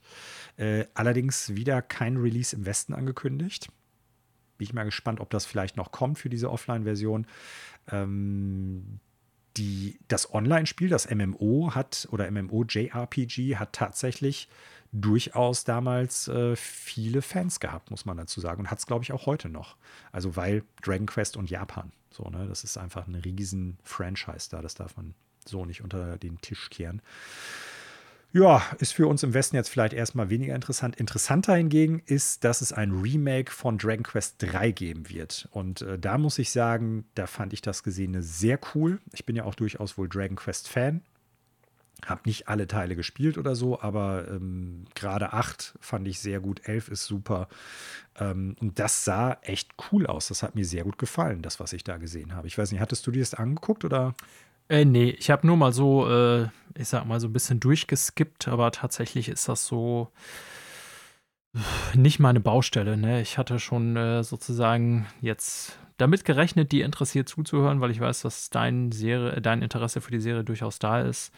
Äh, bei mir ist Dragon Quest so ein Ding, was einfach so, ja, ich mir auch in absehbarer Zeit nicht vornehmen werde, alleine schon, weil diese Teile auch alle so monsterlang Mega sind. Mega lang, ja. Ähm, so ja, deswegen habe ich das so in der Peripherie interessiert wahrgenommen, aber konnte schon von vornherein sagen, dass egal, was sie da präsentieren, das wahrscheinlich eher nichts für mich ist.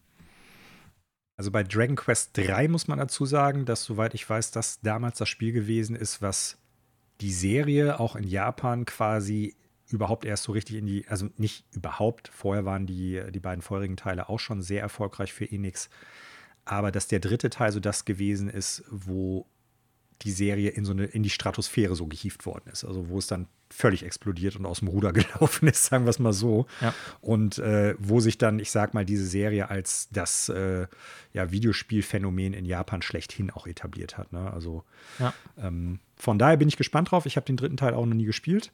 Äh, ich fand, das sah echt gut aus.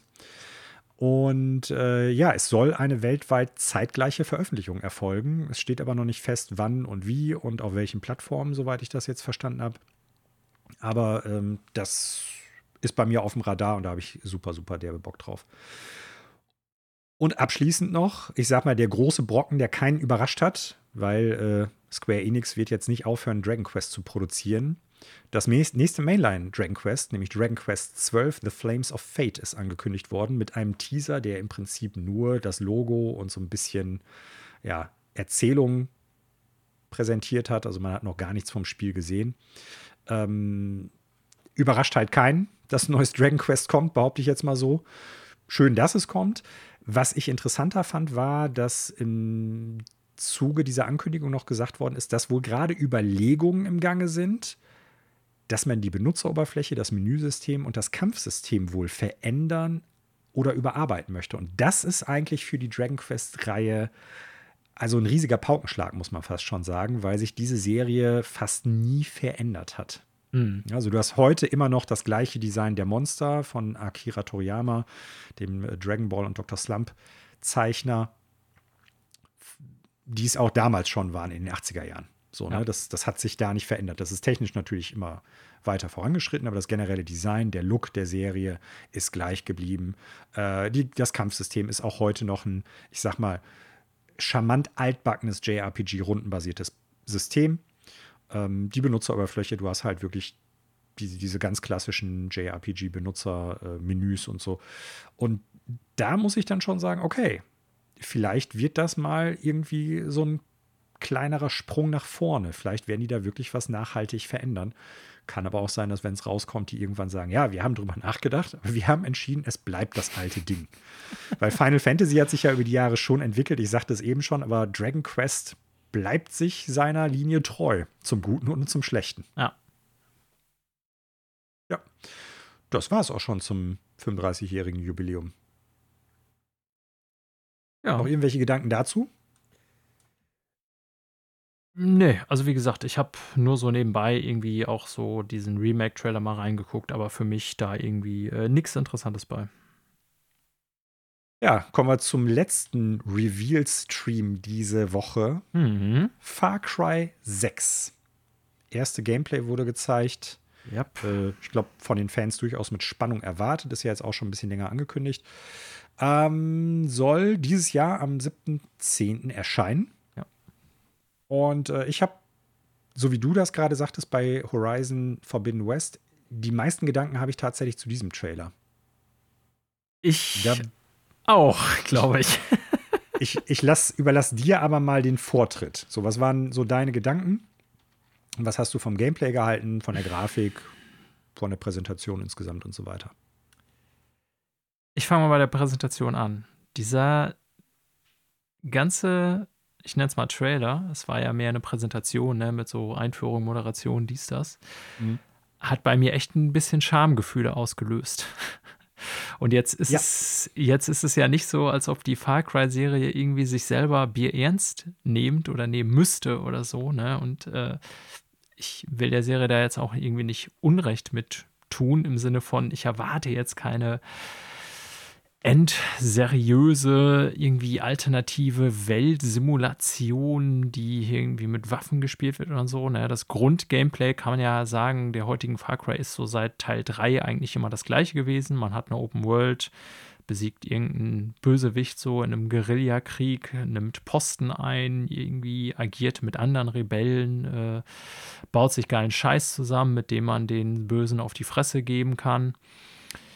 Und ja, also mich hat die Serie auch so ein bisschen verloren, muss ich äh, zugeben. Nicht, weil ich denke, das sind schlechte Spiele, aber ich habe irgendwie mit Far Cry 4 das letzte Far Cry gespielt und auch das schon nicht beendet, weil äh, ja, es mir irgendwie nach und nach zu langweilig wurde und ich auch immer fand, dass das Gunplay so nicht so geil ist für einen First-Person-Shooter. Also längst auf jeden Fall nicht so gut wie Destiny oder Call of Duty oder so. Ähm, ja, und ich, also alles, was so Far Cry ausmachte, die letzten Teile, wird auch da irgendwie gezeigt und äh, auch so präsentiert, aber ach Gott, die Präsentation, also schon der Typ, wie der eingeleitet hat, also wirklich dieser Mensch von Ubisoft, keine Ahnung, wie er heißt, ähm, und dann auch, was da so die, die Machart der Trailer, der Gameplay-Szene, die gezeigt wurde, da hatte ich schon eine Menge Fremdscham-Momente bei, wo ich dachte so, ja. Alter, ey, das, pff, wie gesagt, ich will ja gar nicht, dass ihr da ein todernstes Ding draus macht, aber ne, ich habe vorhin hier noch am, mit dem Ohrwurm angefangen, dieses mit dem Macarena, mit der Knarre, wo ich so dachte, ne, dieser Alligator von diesem komischen Waffenbastler, ähm, ne, der mit dem Goldzahn. oh, alter Falter, also da war eine Menge bei, wo ich dachte, ja, äh, Far Cry-Fans, freut mich für euch, äh, wenn das rauskommt und es wird auch bestimmt wieder mindestens solide, aber ich passe. Also, ne. Ja, ich habe so ein bisschen den Eindruck, dass die damals, als die Blood Dragon das richtig so, geil war. Ja, pass auf, aber was ja ich sag mal, den totalen, äh, also Riesenabstand zu dem vorherigen Teil, nämlich Far Cry 3. Das war ja mehr oder weniger so ein, so ein inoffizieller DLC dazu, muss man ja sagen. Ein eigenständiges Spiel, aber war ja so die, die Kampagne, die nachgeschoben worden ist bei Far Cry 3 damals. Aber dass die gemerkt haben, ey, mit so over-the-top überkandidelten Kram äh, können wir die Leute auch hinterm Ofen hervorholen. Dass seitdem die das immer stärker in Far Cry auch in die, in die Basisspiele einbinden. Ja, aber nicht so also krass. In, also ich finde Far Cry 4 nein, hat sich nein. schon noch ganz anders präsentiert, so, ne? Aber das. Ja, aber ja. auch Far Cry 4 hatte teilweise diese, ich weiß gar nicht mehr, wie es genau war, diese komischen Drogenrausch-Sachen. Ja, das mit stimmt. dem Tiger stimmt. und sowas da alles. Ne? Also, an, ja. Ähm, ja. also ich habe den Eindruck, seitdem geht das immer mehr in dieser Serie auf. Und vielleicht ist das ja bei den Leuten, die die Serie gut finden, auch äh, ganz, ganz gut angekommen. Also sonst würden, sie, würden die Teile sich ja nicht weiterhin so gut verkaufen und die Leute würden dann weiterhin nicht so äh, darauf bauen. Ich habe nur so den Eindruck, äh, was heißt den Eindruck? Es ist irgendwie, mir ist das teilweise, wie du es eben schon sagtest, zu albern, beziehungsweise das ist so, ich habe den Eindruck, da sitzen ein paar Leute in einem Büro bei Ubisoft und sagen, ey, wir planen jetzt das nächste Far Cry und das muss badass werden. Weißt du, dass dann auch solche Wörter da halt durchkommen und äh, dass da im Prinzip sitzen da irgendwie verkappte Teenager und planen da irgendwie ein Spiel und denken, das ist mega cool. So, und ich denke mir die ganze Zeit nur so, vielleicht bin ich auch dazu mittlerweile, dafür mittlerweile zu alt, so, ey Leute, das ist so möchte gern und das ist. Ja. Das ist teilweise zu lächerlich, muss also, ich sagen. Keine Ahnung, dann spiele ich halt irgendwie Just Cause oder ähm, Saints Row. Saints Row, danke. Ich kam nee, gar nicht. Die drauf. Macarena, die ja. Macarena-Knarre, da dachte ich dann sofort an diverse Saints Row-Teile, aber das ist halt auch, das ist ja der Inhalt von Saints Row. Ja. Und Far Cry versucht, und das finde ich jetzt auch da wieder, irgendwie ja schon doch noch eine ernste Welt und eine ernste Grundstory zu präsentieren. Und da kommen wir jetzt zu einer das? Sache. Da kommen wir jetzt gleich zu einer Sache, wo ich sagen muss, boah, ganz schwierig und sogar noch schwieriger als das, was wir bisher besprochen haben. Übrigens, äh, kurze Tangente noch, ich fand die Grafik teilweise sehr schwankend. Teilweise sah es sehr, sehr gut aus, technisch, und teilweise sah es äh, wirklich okay aus, aber mehr auch nicht. Und ich glaube nicht, dass das mit Artefakten im Stream oder in dem Video zu tun hatte. Ich habe eher den Eindruck, dass es halt Gameplay und Zwischensequenzen dann jeweils war oder einige Sachen sind vom PC genommen worden und einige Sachen von der Konsole, weil das sehr inkonsistent war, fand ich. Ja. Äh, das nur nebenher.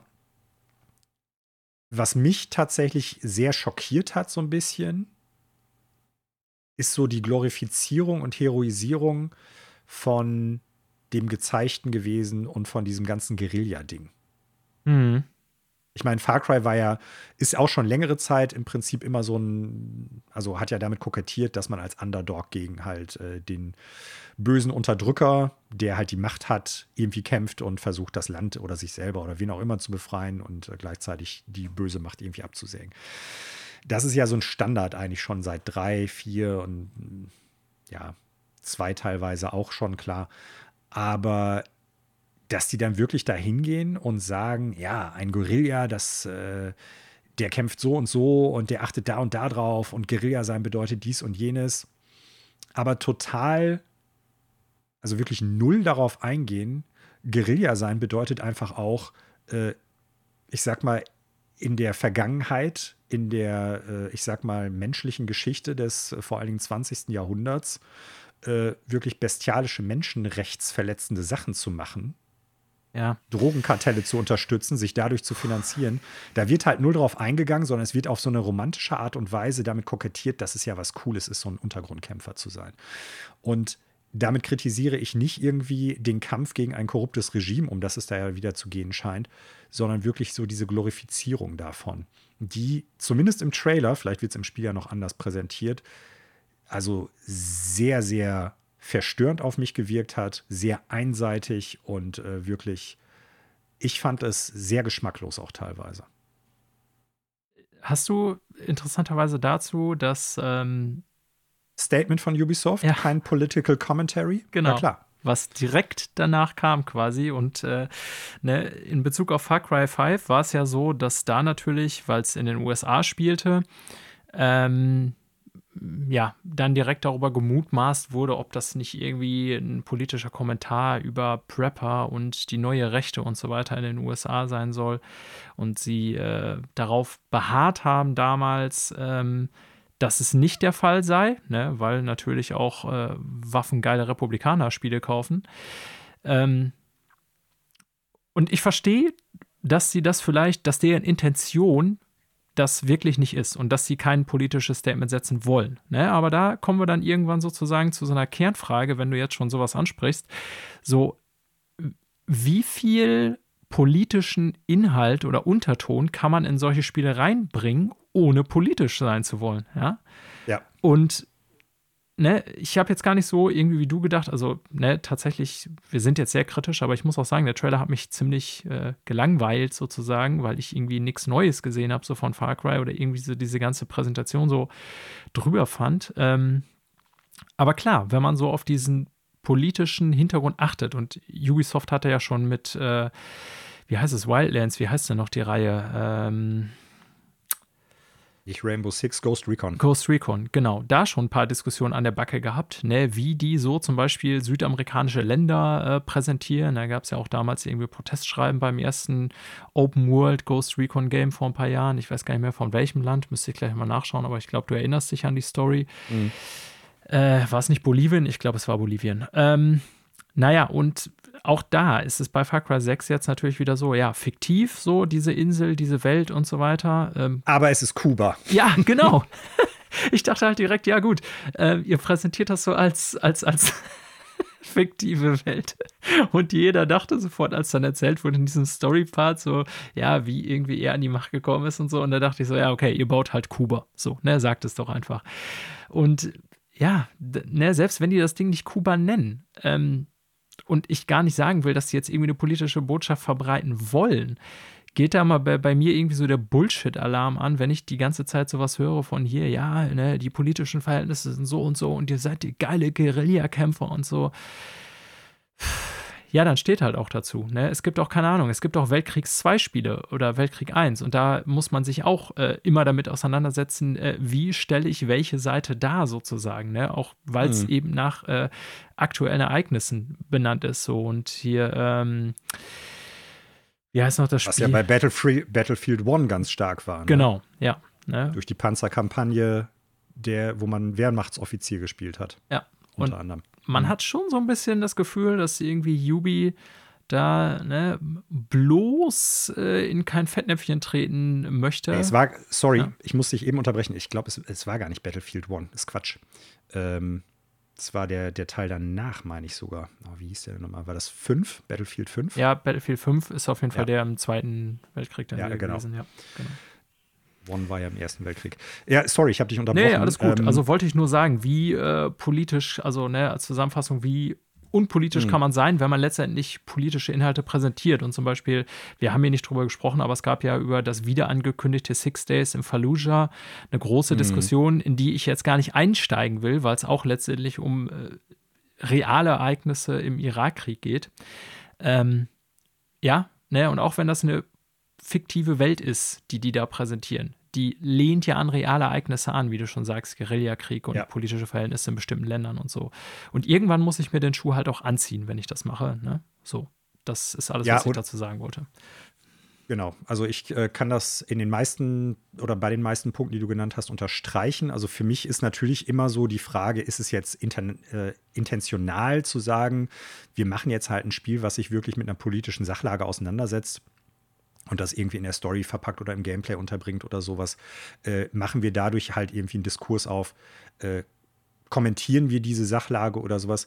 Das mag durchaus sein, dass das nicht die Intention dieser Menschen ist, aber es muss jedem, ich sag mal, der dieses äh, Spiel irgendwie in der Planung begleitet hat und geplant hat, klar gewesen sein, dass es halt äh, die Angriffs Angriffsfläche für einen politischen Diskurs bietet und dass, der, dass das auch kommen wird. Sonst. Das muss von vornherein klar gewesen sein. Also so, so naiv kann kein Mensch irgendwie da in der Planung sein. Ja, wenn denen das, das, das nicht klar gewesen wäre, hätten die ja auch im Nachhinein nicht so schnell die Statement rausgehauen. Das haben so. die doch schon vorbereitet. Und da ist halt so der Punkt, äh, weißt du, für mich reicht halt dieses Statement nicht aus, um sich der Verantwortung zu entziehen, da in irgendeiner Form drauf einzugehen. Ja. Und das ist halt das, wo ich denke, okay, ähm, das ist wie, ähm, einen Witz auf Kosten eines anderen zu machen, aber hinterher zu sagen, ja, war ja nur ein Witz und damit ist jetzt alles gut und ich brauche mich halt äh, nicht mehr damit auseinandersetzen, dass mich jemand darauf anspricht, dass es nicht in Ordnung war oder was ich damit sagen wollte oder sowas. Das ist also, das ist halt dieses klassische, habe ich gar nicht so gemeint.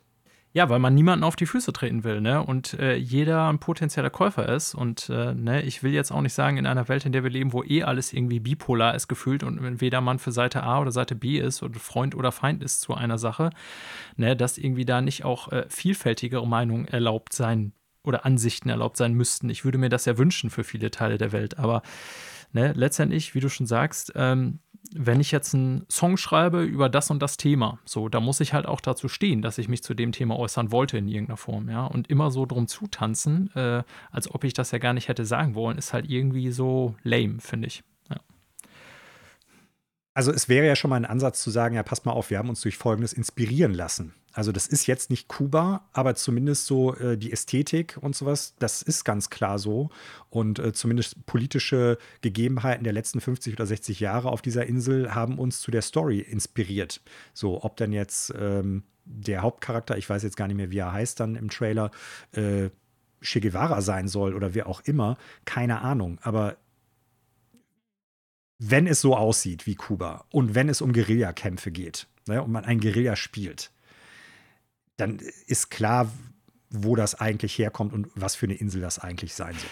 Ja. Also da, da, das ist lächerlich. Ne? Und wie gesagt, ich finde ganz, ganz, äh, zumindest im Trailer, echt sehr, sehr, ja, schlimm, beziehungsweise ich fand das äh, sehr, sehr schockierend, wie da halt was glorifiziert worden ist. So, ne? Also klar, mir ist bewusst, wir spielen ein Spiel, das war auch in den anderen Far Cry-Teilen so und in ganz vielen anderen Videospielen, die wir hier äh, super gut finden. Wir spielen halt Spiele, in denen man Gewalt ausübt. Klar. So, fiktive Gewalt äh, in einem ja, Unterhaltungsmedium. Und ich kann das mir schon mir vorstellen, wie da Leute vorher jetzt äh, sitzen und das hören und denken, Alter, hört mal auf rumzuheulen, ihr Muschis, es geht hier um Videospiele. Ne? Ja, aber das mag auch, das mag auch durchaus sein. Und äh, wenn die Zuhörenden da draußen das so sehen wollen, okay, viel Spaß mit euren Videospielen. Ich will euch das gar nicht irgendwie kaputt reden oder sowas. Dadurch werden die Spiele für euch ja nicht schlechter. Ich äh, finde nur, dass es auf der einen Seite ja von Ubisoft so die ganz billige Art und Weise ist, sich der Verantwortung zu entziehen, sich dem Thema zu stellen und auf der anderen Seite äh, eine sehr einseitige Betrachtung von einer real existierenden äh, Sache in der Welt halt ist, die meines Erachtens nach nicht so glorifizierbar sein sollte. Ja. Also, das ist zumindest im Trailer so rübergekommen und das fand ich halt doch sehr erschreckend. Und ja. das fand ich halt nicht äh, besonders toll.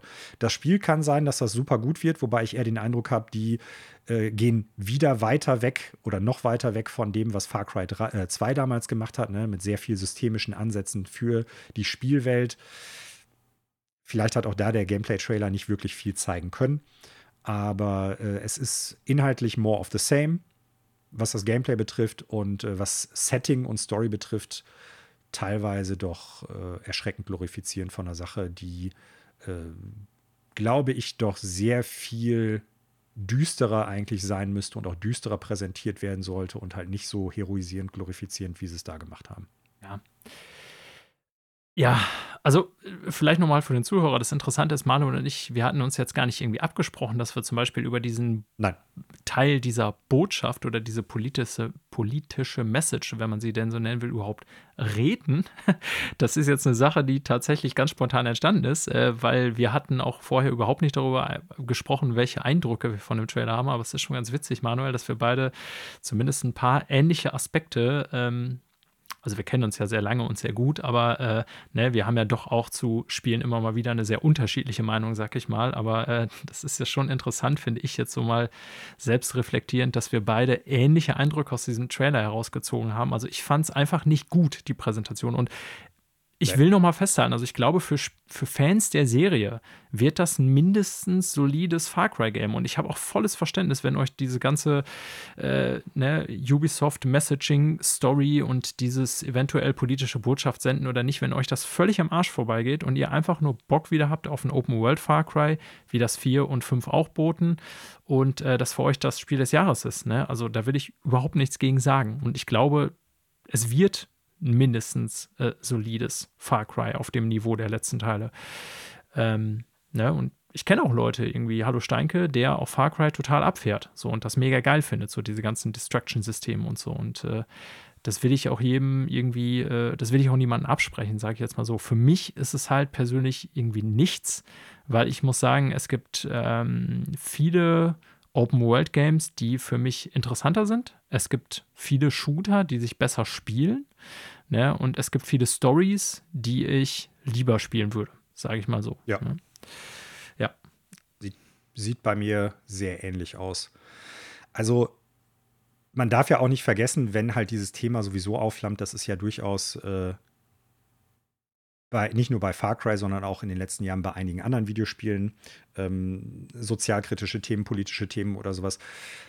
Die Diskussion, die sich da halt entwickelt, die macht das Spiel ja per se für die Leute, die an der Diskussion nicht teilnehmen wollen, nicht schlechter. Null.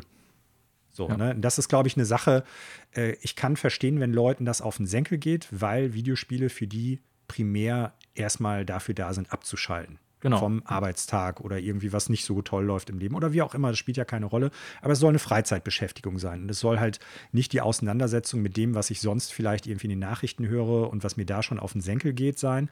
Äh, nichtsdestotrotz macht diese Diskussion, wenn Leute die führen und wenn wir das, so wie wir beide das jetzt gemacht haben, sehr oberflächlich irgendwie anreißen, macht das das Spiel ja für die Leute, die damit nichts zu tun haben wollen, per se erstmal nicht kaputt. Nee, auf gar keinen Fall. sollte es nach nee, genau. Möglichkeit genau. nicht. Ne? Weil wir sagen ja nicht, dass man das Spiel nicht spielen sollte. Also das können wir ja niemandem vorschreiben, das werden wir in diesem Zusammenhang jetzt auch da nicht. Äh, ich sage nur, Ubisoft hat da eine Verantwortung, vor der die sich äh, schon diverse Male so ein bisschen entzogen haben, von der die ganz klar wissen, dass sie da ist und äh, wo die warum auch immer diese Entscheidung dann halt getroffen haben. Und das gepaart halt mit der Art und Weise, wie das Gezeigte dann halt sehr einseitig präsentiert wird. Schwierig. So, ne? Ja, ist, ne, ich meine, wir sind ja beides auch, ich würde schon sagen, politische Menschen oder politisch interessierte Menschen, wie auch immer. Aber für mich selber mhm. ist es ja auch so, dass ich eigentlich so den Bereich Videospiele da fast ausklammer. Wir verfolgen zwar viel hier, was so im Bereich äh, Videospiel-Business auch mit äh, ja, Entscheidungen, Geschäftsentscheidungen zu tun hat, die Menschen betreffen und reden auch über die menschlichen Aspekte. Aber im Grunde ist es auch für mich so eine Form von Eskapismus, wo ich mich mal nicht so mit den Problemen der Welt auseinandersetzen oder auseinandersetzen muss. Ne? Aber ja. ja. es gibt halt auch Spiele, die bewusst Realweltereignisse aufgreifen, bewusst oder unbewusst. Ne? Und dann zieht man das ja automatisch mit rein, diese Dimension, sage ich jetzt mal. Ja, und es gibt ja auch mittlerweile Spiele, und das ist ja auch ganz gut, dass es dafür in dem Medium auch Raum gibt und Möglichkeiten gibt, die ganz klar politisch sind. Ne? Ja. Und die auch sagen, das ist halt Political, Comment Political Commentary oder sowas. Ne? Sowas wie, ähm, wie heißt es nochmal, Revolution 1979, ähm, solche Sachen. Ne? Also die, die sich wirklich mit Ereignissen auf einer Ebene auseinandersetzen, die dann auch nochmal bestimmte Sachen verdeutlichen sollen oder so. Ne? Also ja. äh, das finde ich dann ja auch ganz gut, dass es dafür Platz und Raum gibt ich muss es dann ja nicht spielen, wenn mich das irgendwie nicht interessiert. Äh, ich muss aber gleichzeitig auch nicht die Hände über dem Kopf schlagen, wenn Leute halt diesen Diskurs beginnen. Ich kann mich der Diskussion dann ja enthalten ja. als Spieler. So. Ich finde es halt äh, in zunehmendem Maße eine Sache, die wichtig ist, jetzt nicht nur bei Far Cry 6 und bei Ubisoft, sondern generell. Ähm, und in dem speziellen Fall, wie gesagt, das, was wir gerade eben schon angebracht hatten, ähm, schwierig, gerade für so ein großes Spiel. Ja, ne, aber ja, ich glaube, bei Far Cry 7 werden sie es auch nicht anders machen. In zwei Jahren dann, wir werden sehen. Ach ja. Ja. Es wird ja bestimmt, es wird ja bestimmt irgendwie ein DLC, eine DLC-Kampagne geben, die dann als eigenständig, eigenständiges Spiel rauskommt, vermute ich mal. Davon gehe ich aus. Und damit kommen wir zum Ende der äh, Streaming-Betrachtung. Mhm. Äh, wir haben die, die Streams jetzt alle abgehandelt und äh, wir kommen jetzt noch mal zu ein, zwei kleineren Neuigkeiten. Ähm, bin ich mal gespannt, was so die Gedanken von dir und mir zu den einzelnen Punkten sind. Das erste ist, ein weiterer Sony-Titel wird auf dem PC portiert werden. Und zwar ist es äh, Uncharted. Ja. Fand ich deswegen ganz interessant. Also zum Kontext, es ist rausgekommen während eines sogenannten Investor Relations Day von Sony. Ne? Also wie so oft äh, in den letzten Jahren kommen Dinge raus, weil die in Investorenkonferenzen äh, besprochen oder präsentiert werden. Und ja, da ist eigentlich von Sony, auch wenn sie keine News draus gemacht haben, aber offiziell ne, liest sich in diesen Dokumenten, äh, die sie gezeigt haben, so, dass Uncharted äh, auf PC kommt, nämlich Uncharted 4. A Thief's End, ein Spiel, was ich äh, super fand und auch für PS4 nach wie vor, finde ich, eins der besten Showcases ist. Ne? Also, was die da auf den Bildschirm zaubern und ja. auch an Setpieces Naughty Dog ist schon aus. echt krass. Bisschen zu lang das Spiel, aber gut, das haben einige Naughty Dog-Spiele mhm. das Problem. Ja, wie auch immer, es kommt auf PC, ist bestätigt und es gibt ja mittlerweile einige von äh, Sony, nicht nur gepublished Spiele, sondern auch von Sony tatsächlich unmittelbar entwickelte, also sogenannte First-Party-Spiele, die es auf PC gibt das äh, vorhin besprochene Horizon Zero Dawn zum Beispiel, ähm, Days Gone gibt es auch, ne? Und es haben ja viele immer so ein bisschen gemutmaßt unter den Sony-Fanboys, so ja, dass Sony seine Kernmarken, ich sag mal die bekanntesten, sowas wie Uncharted oder God of War, ne? Das wären so die beiden Beispiele, die so am häufigsten genannt sind, äh, wahrscheinlich eher nie auf PC bringen wird, weil das halt einfach PlayStation ist. Ähm, und Sony zeigt, nee, machen wir doch. Und mhm. ähm, also meine Meinung dazu, wir hatten das schon mal angeschnitten, ist auch, das ist völlig okay. Denn wir reden hier im Normalfall über Spiele, die mehrere Jahre alt sind und ihren Anteil auf PlayStation einfach abverkauft haben. Ja, also ja. An Uncharted 4 macht Sony heute auf PlayStation keinen Gewinn mehr. Das konnte man, glaube ich, schon teilweise zwischen 10 und 20 Euro kaufen im, im äh, Store angeboten. Ähm, insofern finde ich das jetzt irgendwie äh, kein Dammbruch, dass sie ihre Kernmarken auch auf PC bringen. Ich weiß, andere sehen das durchaus anders und sagen, so eine gewisse Kernexklusivität ist wichtig, wie Nintendo zeigt. Ne? Ich verstehe auch dieses Argument.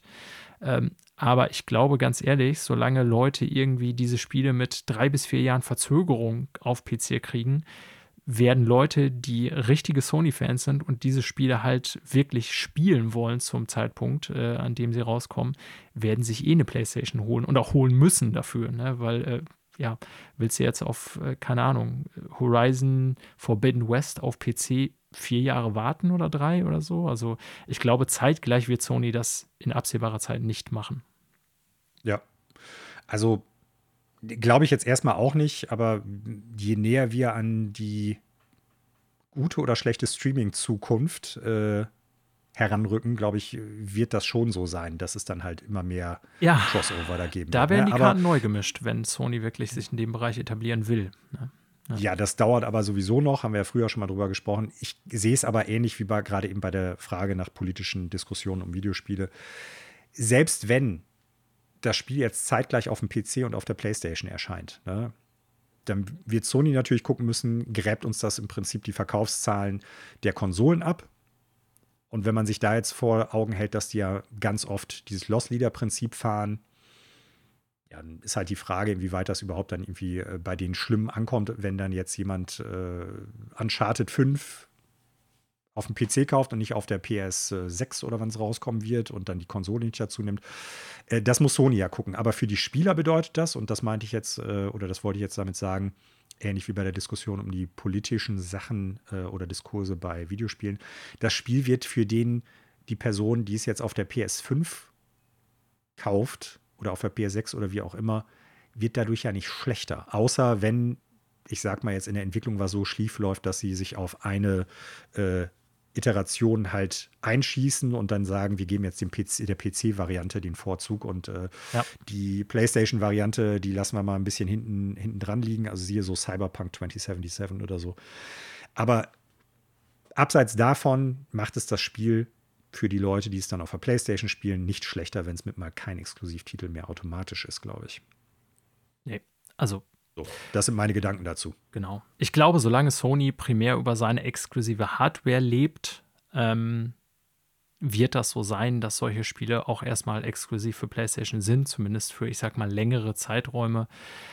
Ja. Wenn wir dann irgendwann, worüber du ja schon oft gemutmaßt hast, in einer Zukunft ankommen, die tatsächlich, ich sag mal, device-unabhängig eigentlich nur noch über äh, Streaming-Plattformen mehr oder weniger funktioniert, nicht, nicht nur Streaming, sondern auch Downloads, aber letztendlich über Anbieterplattformen, so würde ich es mal nennen, ähm, dann ne, wird das Ganze natürlich anders aussehen. Aber bisher haben wir ja noch eine PlayStation und wir haben noch eine ja. Xbox und eine Switch und so weiter. Und äh, deswegen mache ich mir da wenig, also Sorgen sowieso nicht. Wegen mir könnten auch Leute auf PC irgendwie äh, das neue Uncharted spielen, weil ich kaufe mir deswegen keinen PC. Ich spiele da trotzdem weiterhin PlayStation. Genau. Ne, aber äh, ich glaube trotzdem nicht, dass Sony diese Exklusivität mir nichts, dir nichts hergibt. Ja, das glaube ich jetzt erstmal auch nicht. Und äh, was die Zukunft bringt, wird sich eh noch zeigen müssen. Ähm, für mich ist das eine Nachricht cool für die Leute, die einen PC haben, aber keine Playstation, weil es ein sehr gutes Spiel ist. Und ich glaube, je nachdem, wie die Portierung wird, wird es auf dem PC nochmal auch äh, ordentlich besser aussehen. Ja. Das finde ich auch immer interessant, ja. selbst wenn ich es dann nicht auf dem PC spiele und mein PC das auch niemals stemmen können wird. Äh, ich bin trotzdem dann immer wieder geflasht, wie gut dann diese alten Spiele mit mal auf dem PC aussehen können. Und äh, das äh, macht mir dann trotzdem, wenn ich mir da ein paar Screenshots reinziehe, immer auch noch ein bisschen Freude. Das Interessante ist ja, vielleicht noch so als letzten Kommentar, Uncharted 4 ist ja eins der, ich sag mal, fast letzten großen First-Party-Titel der PS4-Ära das absolut noch kein Update auf PS5 erhalten hat. Mhm. Also immer noch äh, im Gegensatz zur Uncharted Collection übrigens, die mit 60 läuft. Ich meine, Uncharted 4 immer noch mit 30 Frames per Second läuft. Ja. Ähm, aber sehr, sehr stabil. Genau, sehr stabil zwar, also läuft alles super, sieht auch alles super aus, aber das wäre natürlich so ein Ding und da frage ich mich, ob wir das vielleicht nicht zeitgleich irgendwie noch machen könnten, weil äh, dass die halt so ein PS5 Patch, Patch. Genau, mhm. zumindest insofern raushauen, als dass die Framerate unlocked wird und dann das eben mit 60 läuft auf PS5, weil wenn sie es eh auf PC portieren, wird das hundertprozentig mit mindestens 60 laufen, eher wahrscheinlich uncapped. Ähm, das wäre dann so der richtige Zeitpunkt. Aber mir würden tatsächlich dann nur noch Horizon Zero Dawn und äh, Uncharted 4 so ganz spontan im Moment einfallen, die wirklich noch auf ihre 30 Frames. Zero Dawn gibt es auf dem PC. Ja, ja, das gibt es auf dem PC, aber ich meine jetzt, die auf PlayStation 5 immer noch limitiert so. sind mhm. auf ihre 30 Frames.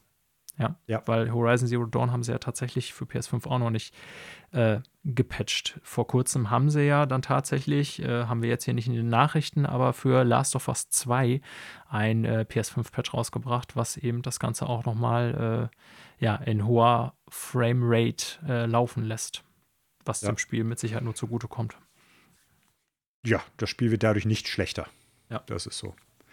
Äh, wir bleiben so ein bisschen PC-zentrisch mit der nächsten Neuigkeit. Und zwar gibt es Neuigkeiten von Valve. Und äh, leider kein Half-Life 3. Tut mir leid. ähm, vielleicht werden wir das noch mal erleben, dass wir irgendwann in Episode 375 oder so, Daniel, äh, sagen können: Half-Life 3 angekündigt, wird in zehn Jahren erscheinen oder so. Äh, Valve arbeitet am sogenannten Steam Pal. Was ist das? Äh, scheinbar ich sag mal, so ein bisschen die Idee von einer Switch, also einen, einen tragbaren Steam-Nutzungsgerät, nenne ich es jetzt mal, in Mangel eines besseren Ausdrucks. Ja.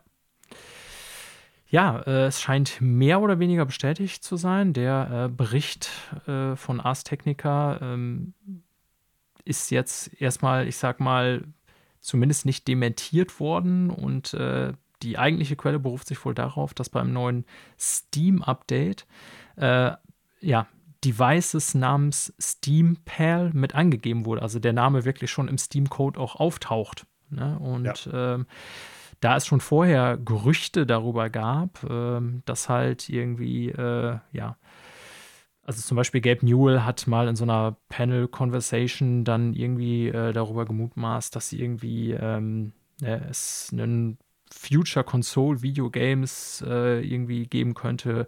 By the end of the year you will have a better idea oder so. Ne? Ähm, also irgendwas sozusagen an, indirekt angekündigt hat, dass irgendwie neue Hardware kommen wird in absehbarer Zeit. Und ja, ihre komische, wie hieß die Steam Machine? Du weißt, was ich meine? Diese Steam-Konsole.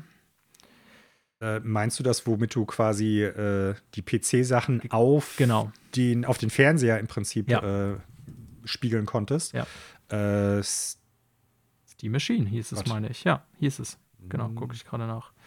Ähm, was ja letztendlich ein Steam-Gerät, wie du schon sagst, für eine Fernseher war, eben damit man das so ein bisschen von dieser sperrigen PC-Architektur so ein bisschen äh, abheben kann.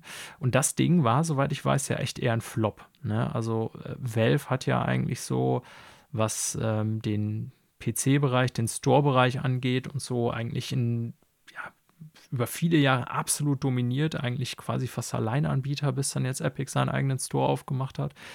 Äh, ja, will sagen, und Good Old Games und so ein paar. Genau. So, ne? Und Steam ist ja immer, würde ich schon sagen, noch für mindestens drei Viertel aller Spieler äh, auf PC ähm, der Weg zu gehen.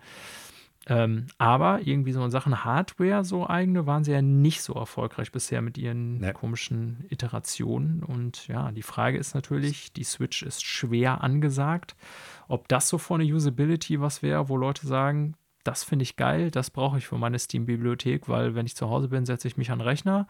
Aber vielleicht will ich ja mal auf der Couch, wenn ich mit meiner Frau irgendwie gucke oder wenn ich unterwegs bin, da meine Steam-Bibliothek weiter zocken.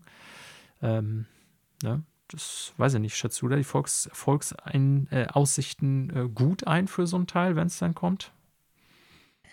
Äh, boah, ganz schwierig. Also es gibt ja im Endeffekt schon was Vergleichbares. Ne? Es gibt ja das äh, GPD Win, was ja auch, äh, ich sag mal, ein kleiner portabler ja, Pocket-PC mehr oder weniger ist, wo du dann Sachen auch drauf spielen kannst. Ähm ich, ich weiß gar nicht, ob der Markt dafür da ist. So. Ja, das frage ich mich also auch, weil Steam ist natürlich schon so, da haben eine Menge Leute, natürlich alles PC-Zocker, äh, unfassbar viele Spiele. Ne? Das heißt, das ist schon, glaube ich, eher eine Sache. Also, ich würde eher sagen, dass sich das so wirklich der Marktwert des Dingens würde ich so betrachten, richtet sich wahrscheinlich eher so an Vielzocker und PC-Spieler, dass die noch eine weitere Option haben. Aber ich kann mir ehrlich gesagt irgendwie nicht vorstellen, dass man so, ich sag mal, typische Konsolenspieler dann davon überzeugt, eher auf äh, PC auf Steam zu gehen, weil dann man einerseits die Möglichkeit hat, über einen PC halt auf Steam zu spielen und dann halt zusätzlich noch diese Mobile-Variante, will ich es mal sagen, hat. Also das kann ich mir irgendwie nicht so richtig vorstellen. Also für mich zum Beispiel, der jetzt kein Steam-User ist, wäre da so kein Anreiz zu sagen, geil, ähm, dann kann ich das nicht nur an einem super fetten PC machen, sondern irgendwie auch auf so einem Switch-ähnlichen Ding. Dann kaufe ich mir doch mal Spiele auf Steam und äh, werde da irgendwie einer der aktiven Spieler. Also ne, will sagen, mich so als Zielgruppe erreicht das Ding, glaube ich, nicht. Die Frage ist, ob es dann ein mhm. Erfolg wird, dadurch, dass man andere anspricht oder ob es vielleicht andere Leute gibt, die das nicht so sehen wie ich. Die Frage ist schlussendlich auch, und das wissen wir ja noch gar nicht, welche Form wird dieses Ding wirklich haben? Ne? Also wird es, ich sage jetzt mal, eine Handheld-Konsole sein, die deine Steam-Bibliothek abgreift und äh, die auch abspielen kann? So sehe ich das. Wird also, es, das würde ich sagen, soll es wird werden. Es, ja. Wird es ein Handheld werden, was im Prinzip über den Streaming-Service, ähnlich wie bei der Steam-Machine, die Sachen von deinem PC auf dem Bildschirm des Handhelds zaubert? Also, ich sag mal, gar nicht so viel Rechenpower da drin hat ähm, wird es vielleicht so eine Art Klient einfach nur sein für andere Devices, womit du dann halt deine Steam-Spiele auf Apple-Gerät, auf Android oder sonst irgendwie was spielen kannst. Ich weiß gerade gar nicht, wie die, die Möglichkeiten da sind. Ich glaube, da gibt es aktuell nichts für, oder? Leute da draußen, lasst es uns wissen, wenn ich mich da total irre. Ähm, für mich ist noch nicht hundertprozentig klar, ob das jetzt wirklich eine Hardware per se werden wird. Ne? Also ja. Ich würde kann das noch gar vermuten, nicht wirklich einschätzen. Aber klar, so ein Streaming-Client oder so, ne, könnte alles sein, dass man quasi so Controller, Mobile auf ein äh, Couch sitzt, aber letztendlich dann auch nur darüber das andere Gerät fremdsteuert sozusagen. Aber ich würde ja. fast vermuten, dass es eher so eine Art richtige Hardware halt, von der man direkt die Spiele ausspielt über seine Bibliothek, dass es das werden soll. also aus meiner Sicht wäre das so am sinnvollsten. Ne? Wobei man dann natürlich mhm. gucken müsste, ähm, da kriegt man ja schon wieder Probleme mit der Kompatibilität. Wie powerful ist das Ding? Weil die Switch zum Beispiel hat ja, ja. echt das Problem, dass die halt im Vergleich zu Konsolen sehr lappig ist ne? und dann im Grunde alle Spiele entweder exclusive sein müssen oder halt angepasste Versionen von den Spielen, die auch auf anderen Konsolen rauskommen, die aber sehr viel schlechter aussehen. Und das müsste dann für Steam ja genauso sein, wenn das Ding eine eigene Hardware-Architektur bietet. Ja, also deshalb glaube ich eigentlich nicht, dass es so eine Art Pocket-PC oder so werden wird, sondern eher so eine Streaming-Lösung. Aber auch das ist reine Spekulation meinerseits. Ne? Und äh, ob das erfolgreich wird, keine Ahnung. Wenn man die anderen Hardware-Sachen, die Valve über die Jahre so rausgebracht hat, sich anguckt, dann war vermutlich eher nicht. es gab ja schon mal diese Idee, ja. äh, das war so eine, ja, so eine Sache, die die vor ein paar Jahren hatten, die, die sogenannten Steam-PCs rauszubringen. Ne? Also wo du dann, ich sag mal so, Steam-ready zertifizierte PCs kaufen konntest. Ja. Ist, soweit ich weiß, auch recht schnell in der Versenkung verschwunden. Der Steam-Controller, der damals zumindest äh, von vielen Leuten sehr gelobt worden ist, hat sich auch nicht am Markt etabliert. Ja. Ich weiß gar nicht, wie das aktuell mit deren Headset ist. Wie heißt es nochmal? Ähm, Index? Äh, ja, wäre ich jetzt auch nicht drauf gekommen, ja. Ähm, ob sich das gut verkauft, keine Ahnung. Ich glaube, technisch sind die Sachen solide und gut, die die teilweise machen. So, aber sind das Sachen, die wirklich einen Markt haben? Ja, also das ist immer das PC-Spieler genau. tatsächlich genau. hingehen und sagen, ich möchte das jetzt auch auf der Couch spielen keine Ahnung, wird es mit Sicherheit Leute geben, die, das, die da Bock drauf haben. Es gibt aber auch Leute, die dann sagen, nee, ich möchte das halt in der bestmöglichen Auflösung irgendwie an meinem PC zocken. Deshalb bin ich PC-Zocker und nicht Konsolenzocker. Ja, klar. Und wenn ich halt Handheld zocken möchte, dann schnappe ich mir mein iPhone oder mein Tablet oder ich schnappe mir mein, meine Switch oder sowas. Ich kann das überhaupt nicht einschätzen. Ich gehe zwar davon aus, dass, wenn es sowas überhaupt werden sollte, die auch Marktforschung betreiben und Umfragen, die werden ja nicht in den blauen, obwohl das ist Valve. Ich glaube, teilweise also so verrückt wie, äh, wie diese Firma ist, äh, könnte ich mir vorstellen, dass die einfach irgendwann sagen, ey, wir, wir entwickeln das mal, mal gucken, ob das funktioniert. Äh, ich weiß es nicht. Wir werden es sehen. Angeblich soll ja dieses Jahr noch klar gezogen werden, laut Gelb Mule, wie du es eben schon sagtest, was Steam auf Konsolen bedeuten kann. Und damit belassen wir es jetzt mit dem Steam Pearl und kommen noch zu einer sehr vagen, aber zu dem, sehr wahrscheinlichen Zu der Sache. Vorlage, zu dem Original quasi. Genau, zum gleichzeitig Gerücht der Woche nenne ich es jetzt mal. Äh, es ist weiterhin der Nachfolger der Switch damit gemeint. Ähm, Bloomberg hat verlauten lassen, dass äh, die Hinweise darauf haben, dass Nintendo durchaus planen könnte, bereits im September das Ding in den Läden liegen zu haben der Switch-Nachfolger, Switch Pro, Switch 2, Super Switch, wie auch immer das heißen wird. Und auch da ist ja nicht ganz klar, was es sein kann oder wird. Bisher gab es nur Hinweise darauf, es soll ein OLED-Screen haben, es soll äh, 4K-fähig sein. Und ja, wie groß die Hardware-Power ist, wie groß der Abstand dann zur normalen Switch sein wird oder so, steht noch gar nicht so fest. Offiziell ist da ja auch noch gar nichts angekündigt. Ähm, Emily Rogers, eine durchaus im, in Internetforen bekannte Brancheninsiderin, die da gut vernetzt teilweise ist und auch einige Sachen schon äh, an Gerüchten bestätigt hat, beziehungsweise auch selber Sachen streuen konnte, die sich als äh, wahr herausgestellt haben, geht von einer sehr baldigen Ankündigung aus. Ich glaube, Jeff Grubb von, wie heißen sie, VentureBeat, mhm. äh, hat äh, das auch nochmal so bestätigt. Es verdichtet sich immer mehr, dass wir kurz davor stehen, ein entsprechendes Gerät zu sehen. Ja. Und da muss nur noch Breath of the Wild, Breath of the Wild 2 rauskommen, dann habe ich meinen nächsten Punkt. Ähm, als Starttitel natürlich dafür. Ja, also Wir ich erwarte das jetzt schon fast. Das ist das Bescheuerte bei solchen Gerüchten, dass ich jetzt eigentlich schon davon ausgehe, dass Nintendo auf jeden Fall eine Switch 2.0 wie auch immer rausbringt. Und das Geile ist ja, dass man trotz aller Gerüchte und vielen Quellen dann bei Nintendo nie sicher sein kann. Es könnte auch sein, dass die einfach das Konzept Switch völlig über den Haufen werfen und sagen, ey, hier ist das geile Ding, was ihr alle braucht. Und jeder so sagt, ja, geil, wollen wir aber gar nicht. Ihr stört die nächste Konsole mit dem Tretroller. ja, ähm, also ich rechne damit, ich fände es auch geil, denn wir haben ja schon mehrfach drüber gesprochen, Manuel. Ich bin auch durchaus Switch-Fan, ne? auch wenn äh, dann Monster Hunter Rise, wenn ich sie anschließe, im Vergleich zu meinen anderen Konsolen halt irgendwie eher bescheiden aussieht auf dem großen Screen. Mm. Das ist der große Nachteil, ja. Dafür kann ich sie irgendwie auch mitnehmen und auf der Couch spielen und so weiter.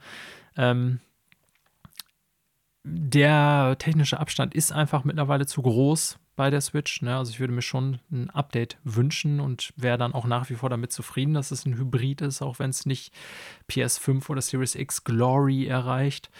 Ähm, ja, und ich glaube auch, dass das Ding eigentlich ein Selbstläufer wäre.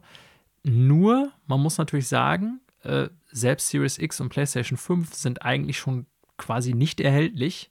Und äh, Sony ja. zum Beispiel hat ja offen gesagt, ne, dass diese Halbleiterkrise, die im Moment so ziemlich alles von Grafikkarten bis zu Autos betrifft, weit bis ins nächste Jahr hineingehen wird oder beziehungsweise gar kein Ende abzusehen ist.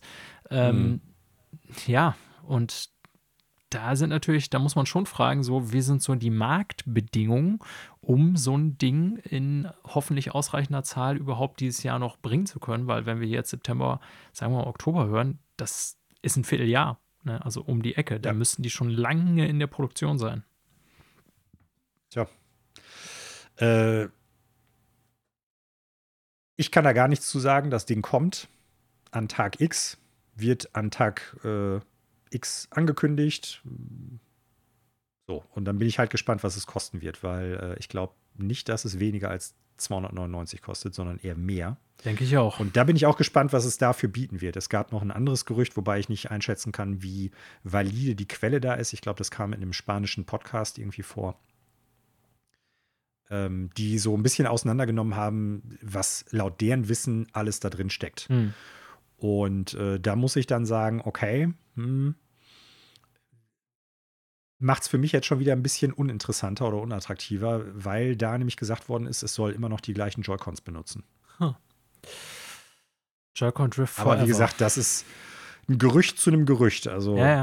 also ne, wenn wir schon mal spekulieren sind, aber wir haben es ja auch schon ausreichend spekuliert. Also ich könnte mir tatsächlich auch vorstellen, dass Nintendo das eher als so eine, ich sag mal, PS4 Pro, ne, also eine weit, also nicht als eine völlig neue Konsolengeneration verkauft nee, im Sinne von, ähm, ne, ihr könnt das nur auf der Switch äh, Pro spielen, sondern ich glaube, man wird eigentlich alle Spiele auch noch auf der normalen Switch spielen können und die werden das Ding so verkaufen wollen als hier ist der geile Shit für die, die es noch besser haben wollen. Und wie du schon sagst, also ich kam da gerade nochmal drauf wegen dem Preis, weil ich glaube nämlich, dass dann die alte Switch auch weiterhin verkauft wird, bloß für 100 Euro weniger, aber dieses neue mhm. Ding dann einfach mal 400 kostet oder so. Ja, also dass man, verstehst du, was ich meine? Dass man sagt, so hier, ja. das ist die Low-Level-Version, die verkaufen wir auch weiterhin, die ist jetzt aber noch viel billiger als vorher war, weil die Switch, muss man ja sagen, ist an sich, wie fast alles von Nintendo, unfassbar preisstabil. Ja, das Ding geht zu weiten Teilen immer noch quasi für die Originalpreise raus, die es auch schon vor und mehr. Wie vielen Preisen, äh, genau, weil es so knapp ja. ist im Moment, vor wie vielen Jahren gekostet ja. hat. Ich weiß gar nicht mehr, wann sie rausgekommen ist.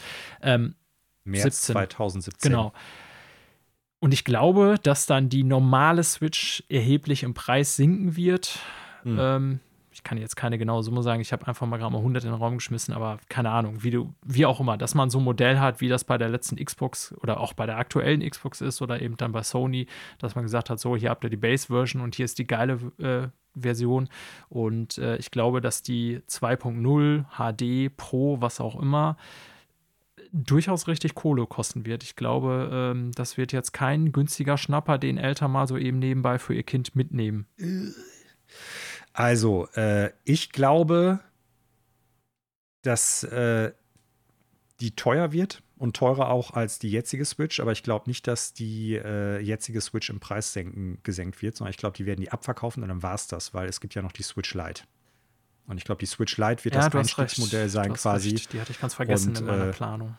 Ja die Switch Pro oder was es auch wird. Also ich glaube nicht, dass es der, der wirkliche Nachfolger wird, der das alte Ding obsolet macht per se. Äh, die wird quasi das High-End-Ding für Nintendo-Verhältnisse darstellen. Ja. So, weil wenn du knapp 100 Euro von der äh, klassischen Switch runterpackst, von der Standard-Switch, dann bist du halt im Preissegment der Switch Lite, also bei knapp 200. Ja. So.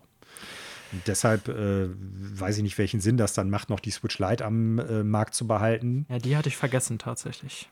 Das also stimmt. deshalb gehe ich davon aus, wenn das Ding eine Switch Plus einfach nur ist oder eine Switch Pro, dann wird die A mehr als 299 kosten und B, die Standard-Switch wird dann ausverkauft werden für 299 und die äh, Switch Pro wird dann, was weiß ich, 399 oder 359 ja. oder wie auch immer kosten. Hätte ich jetzt auch getippt, 350, und, äh, 400 sogar vielleicht, ja. Je nachdem, was die halt da reinpacken, das kann man ja noch gar nicht äh, abwarten. Ja.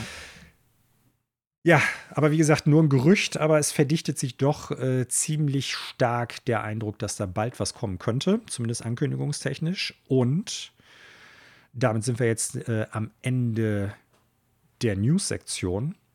Und äh, ich möchte ganz kurz den Blick auf die nächste Woche schon mal wagen, Daniel. Vielleicht werden wir übernächste Woche, ich greife jetzt nochmal weiter vor, zu E3 schon was diesbezüglich hören. Aber nächste Woche und deshalb dieser äh, vermeintlich wirre Ansatz, wie ich das jetzt hier einleite, werden wir uns, denke ich, mit unseren Erwartungen zur E3 mal ein bisschen auseinandersetzen. Die Predictions. Es muss. Ja, machen wir. Es, äh, es wollen wieder Essenswetten eingegangen werden. So ist es.